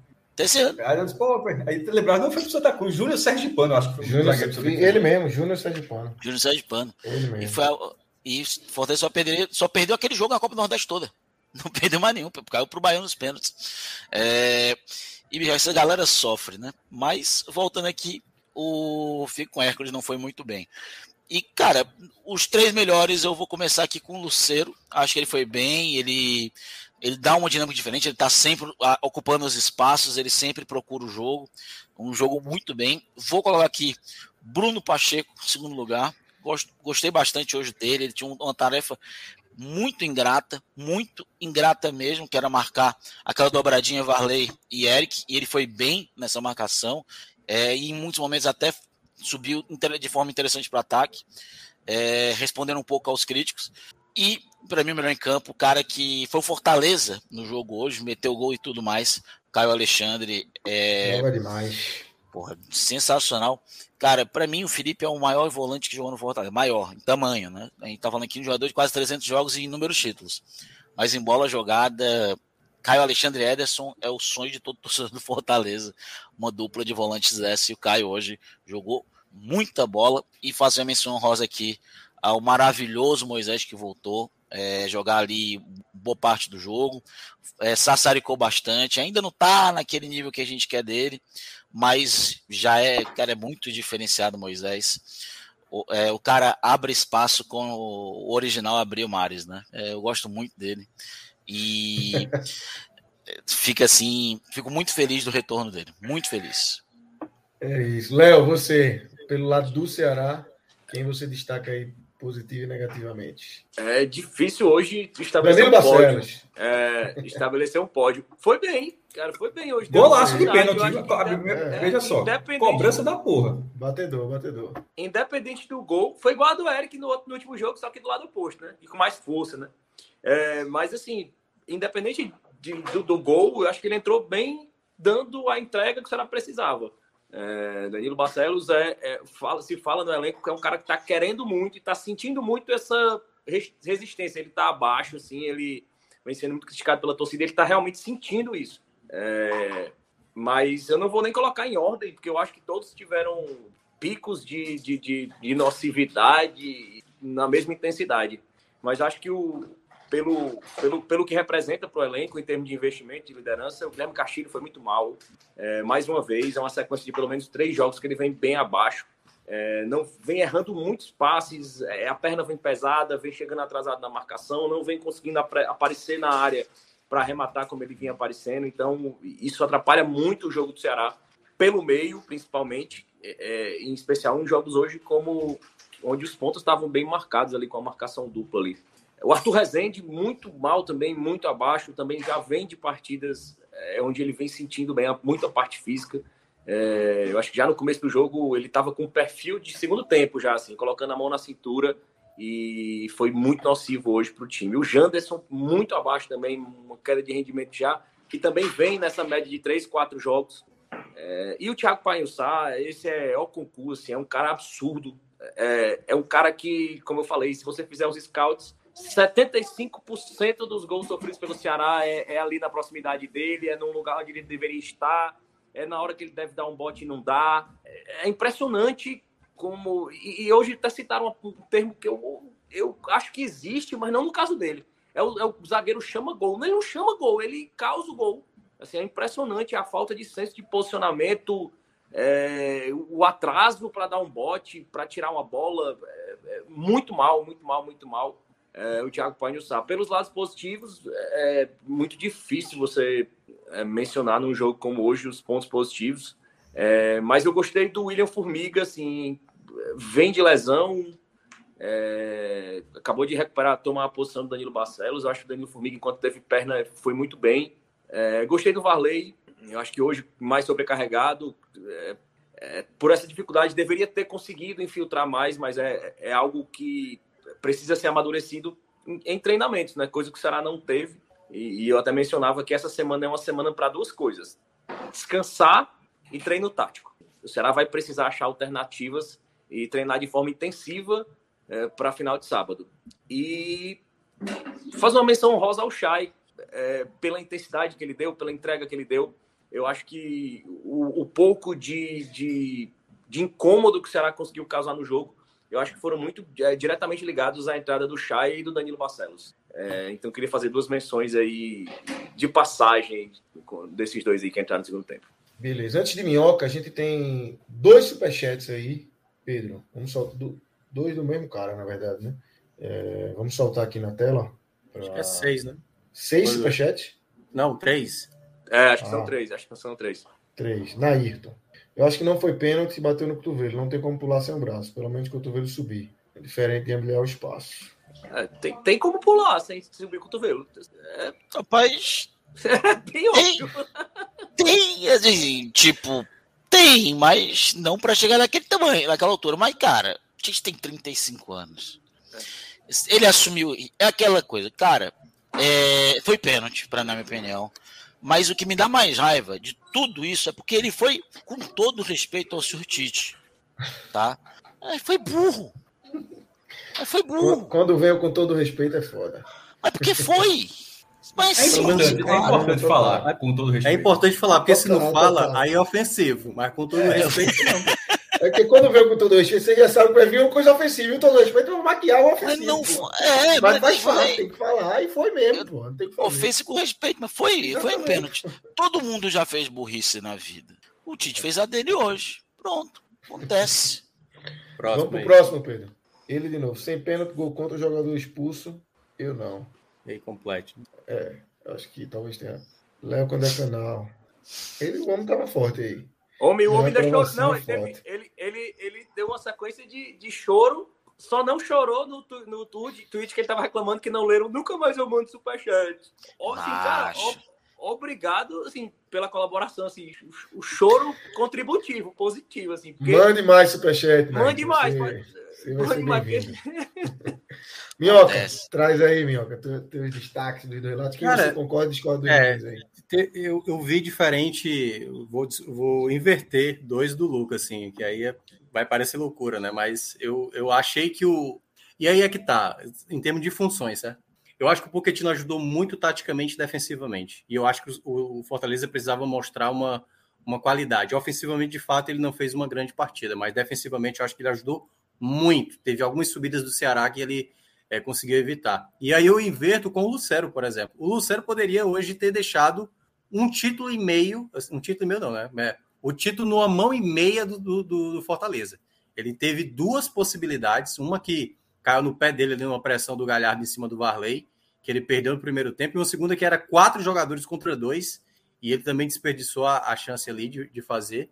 Então acho que o Luceiro, para a função dele, que era guardar uma, né?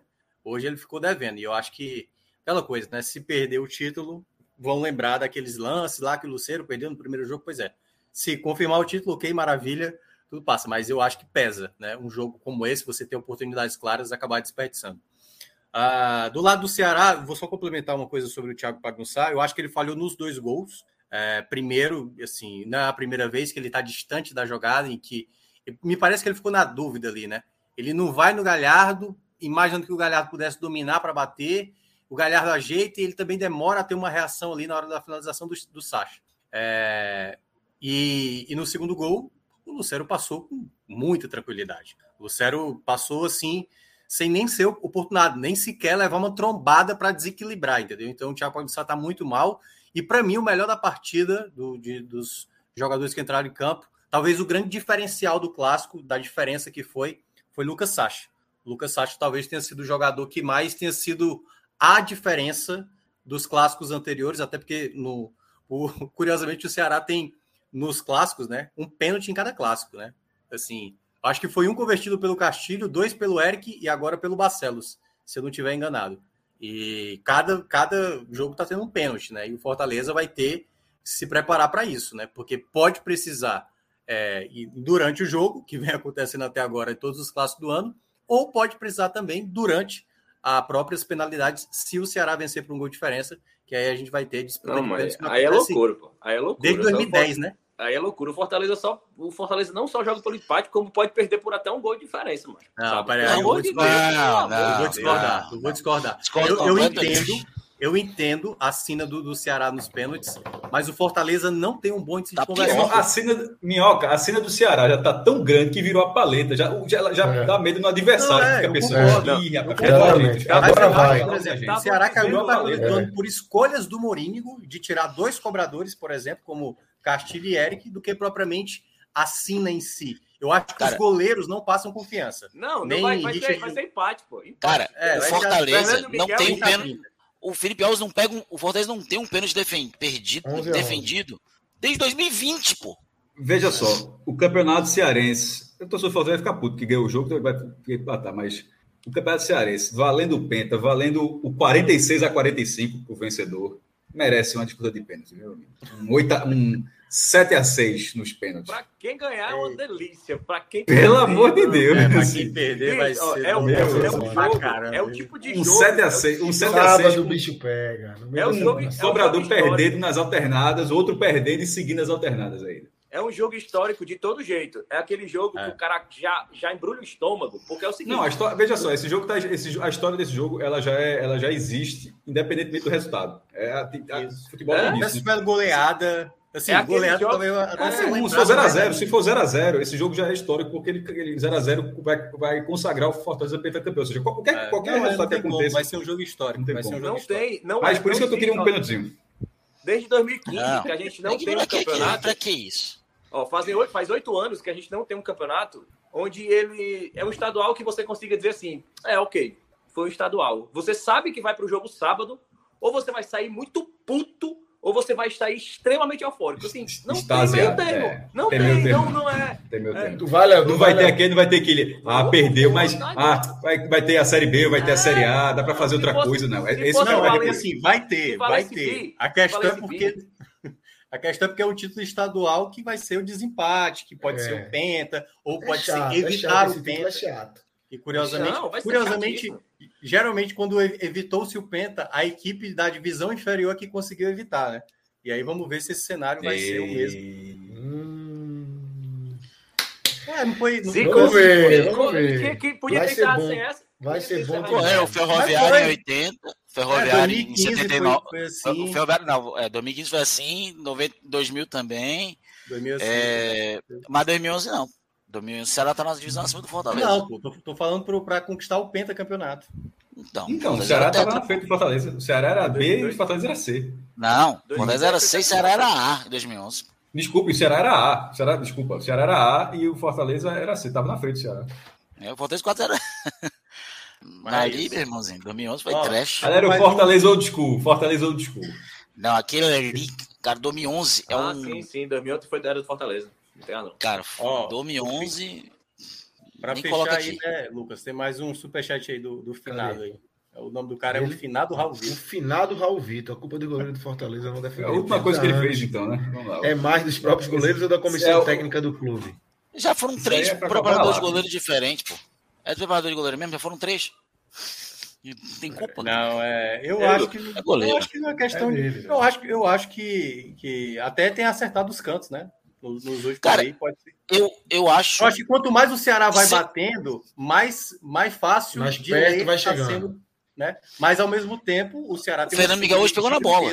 de pênaltis e o Fortaleza Fernando Miguel- não tem um bom índice de pênaltis. É bom lembrar. O, o, o Fernando Miguel hoje pegou na bola. A questão é bola, que o Fernando Miguel, ele não pegou os dois pênaltis, tanto de quarta quanto de hoje, sim- por um motivo. Ele não tem pingo de explosão. É, e Richard é a mesma coisa. É, O Richard tem, tem um time muito É, onde é que tá. Luca, onde é que tá o Felipe Alves? São Paulo. São Paulo, banco, né? pô. São No Paulo, banco. ele, ele e Jandrei. de São Paulo. Aceitaria fácil de volta. Pra Pode, cá. pode levar. Pra nós, pra nós. Pra- Aceita? Aceita. Pode levar. Não, O São Paulo gostou Ei, dele? Léo, ei, o pior que tá sobrando mesmo lá no São Paulo. Viu? O pai me empresta, não. Ah, Jandrei. Jandrei, o Felipe Alves. Agora Não, eu foi- acho que ele assim, foi vendido, pô. o salário é meio alto. Acho que o salário é Ah, foi meio alto. vendido pro São Paulo? Foi. É, os dois estão lá. O Jandrei e o. Um tá, só, um, vai- um tá só. Um é terceiro goleiro, por, por exemplo, lá. O É o Jandrei, né? Qualquer um dos dois. É, o Jandrei, o Jandrei hoje é é mais terceiro goleiro do que o Felipe Alves. Aguilar É, não. Aguilar não. Cara, mas assim, o Felipe Alves é um cara. Acabamos uma rodinha da mentira aqui? Acabamos. Acabou não, então. Acabou, acabou, acabou, acabou, acabou. Acabou, suja acabou. depois é É verdade, é E verdade. amanhã é dia do Bahia, campeão. Amanhã é Bahia, amanhã é Bahia. Ah, vai, vai, vai, vai, vai, Amanhã é live, o 50 Fala não, cara. Maestro, você Amanhã vai Zé. mesmo os O Cássio é um dos caras mais brancos que eu conheço. Deu uma provocada agora. Deu uma provocada agora. Como é, como é que é? Ah, pô. Bahia campeão, assim, pô. Assim, de graça. Não, assim. veja só. Daqui a pouco Cardoso eu- e Pedro chegam aqui. Não, não, não, não. Como Meu é, amigo, deu, deu a estatística de- decisiva, meu amigo. O Bahia não perde uma final e- para um time do interior desde 1963. Tu acha que 60 anos, só porque o número é redondinho, vai, vai mudar? Aí, ó. Não. Uma zica. já- é som da voz. Não eu vou torcer Bahia amanhã por um motivo. Porque eu quero que o Vitória Ah, vá para a fase de grupos. Copa irmão, veja só, do Bahia, na Bahia contra o interior, na final do estadual, eu larguei no, no ano que teve Bahia e Vitória da Conquista. Faz, faz alguns anos isso aí. Faz, faz- acho que não tem 2015. uma década. 2015. 2015. Aí, não tem, meu irmão, o Vitória da Conquista fez 3 a 0 no, jogo, no primeiro jogo. 3 a 0 Aí na volta o Bahia fez 6 a 0 Eu disse, ó, larguei, meu amigo. Daí, só quando o Vitória fizer uma final, as voltas fixas. Aí não tem perigo nenhum, zero. Na semifinal pode cair. Na final, meu amigo, vem todos os ingressos vendidos, 50 mil amanhã na Fonte Nova. Vou assistir, vai passar na TV Brasil. Vai, é, exatamente. Lá, Bom jogo, amanhã. bom jogo de amanhã. Vale. Eu vi, o- eu vi o Clássico Rei hoje, a- a- Mas até começar trabalhou, Pernambucano e trabalhou, depois no. Lazio, que aqui a TV Cidade bota o canal dela no YouTube. Eu, eu. Trabalhou bem o Maestro hoje, o jogo até mais horas. Então valeu, galera. Vamos embora. E sema- amanhã tem mais, semana que vem tem mais. Estamos sempre por aqui. Abraço, galera. Até a próxima.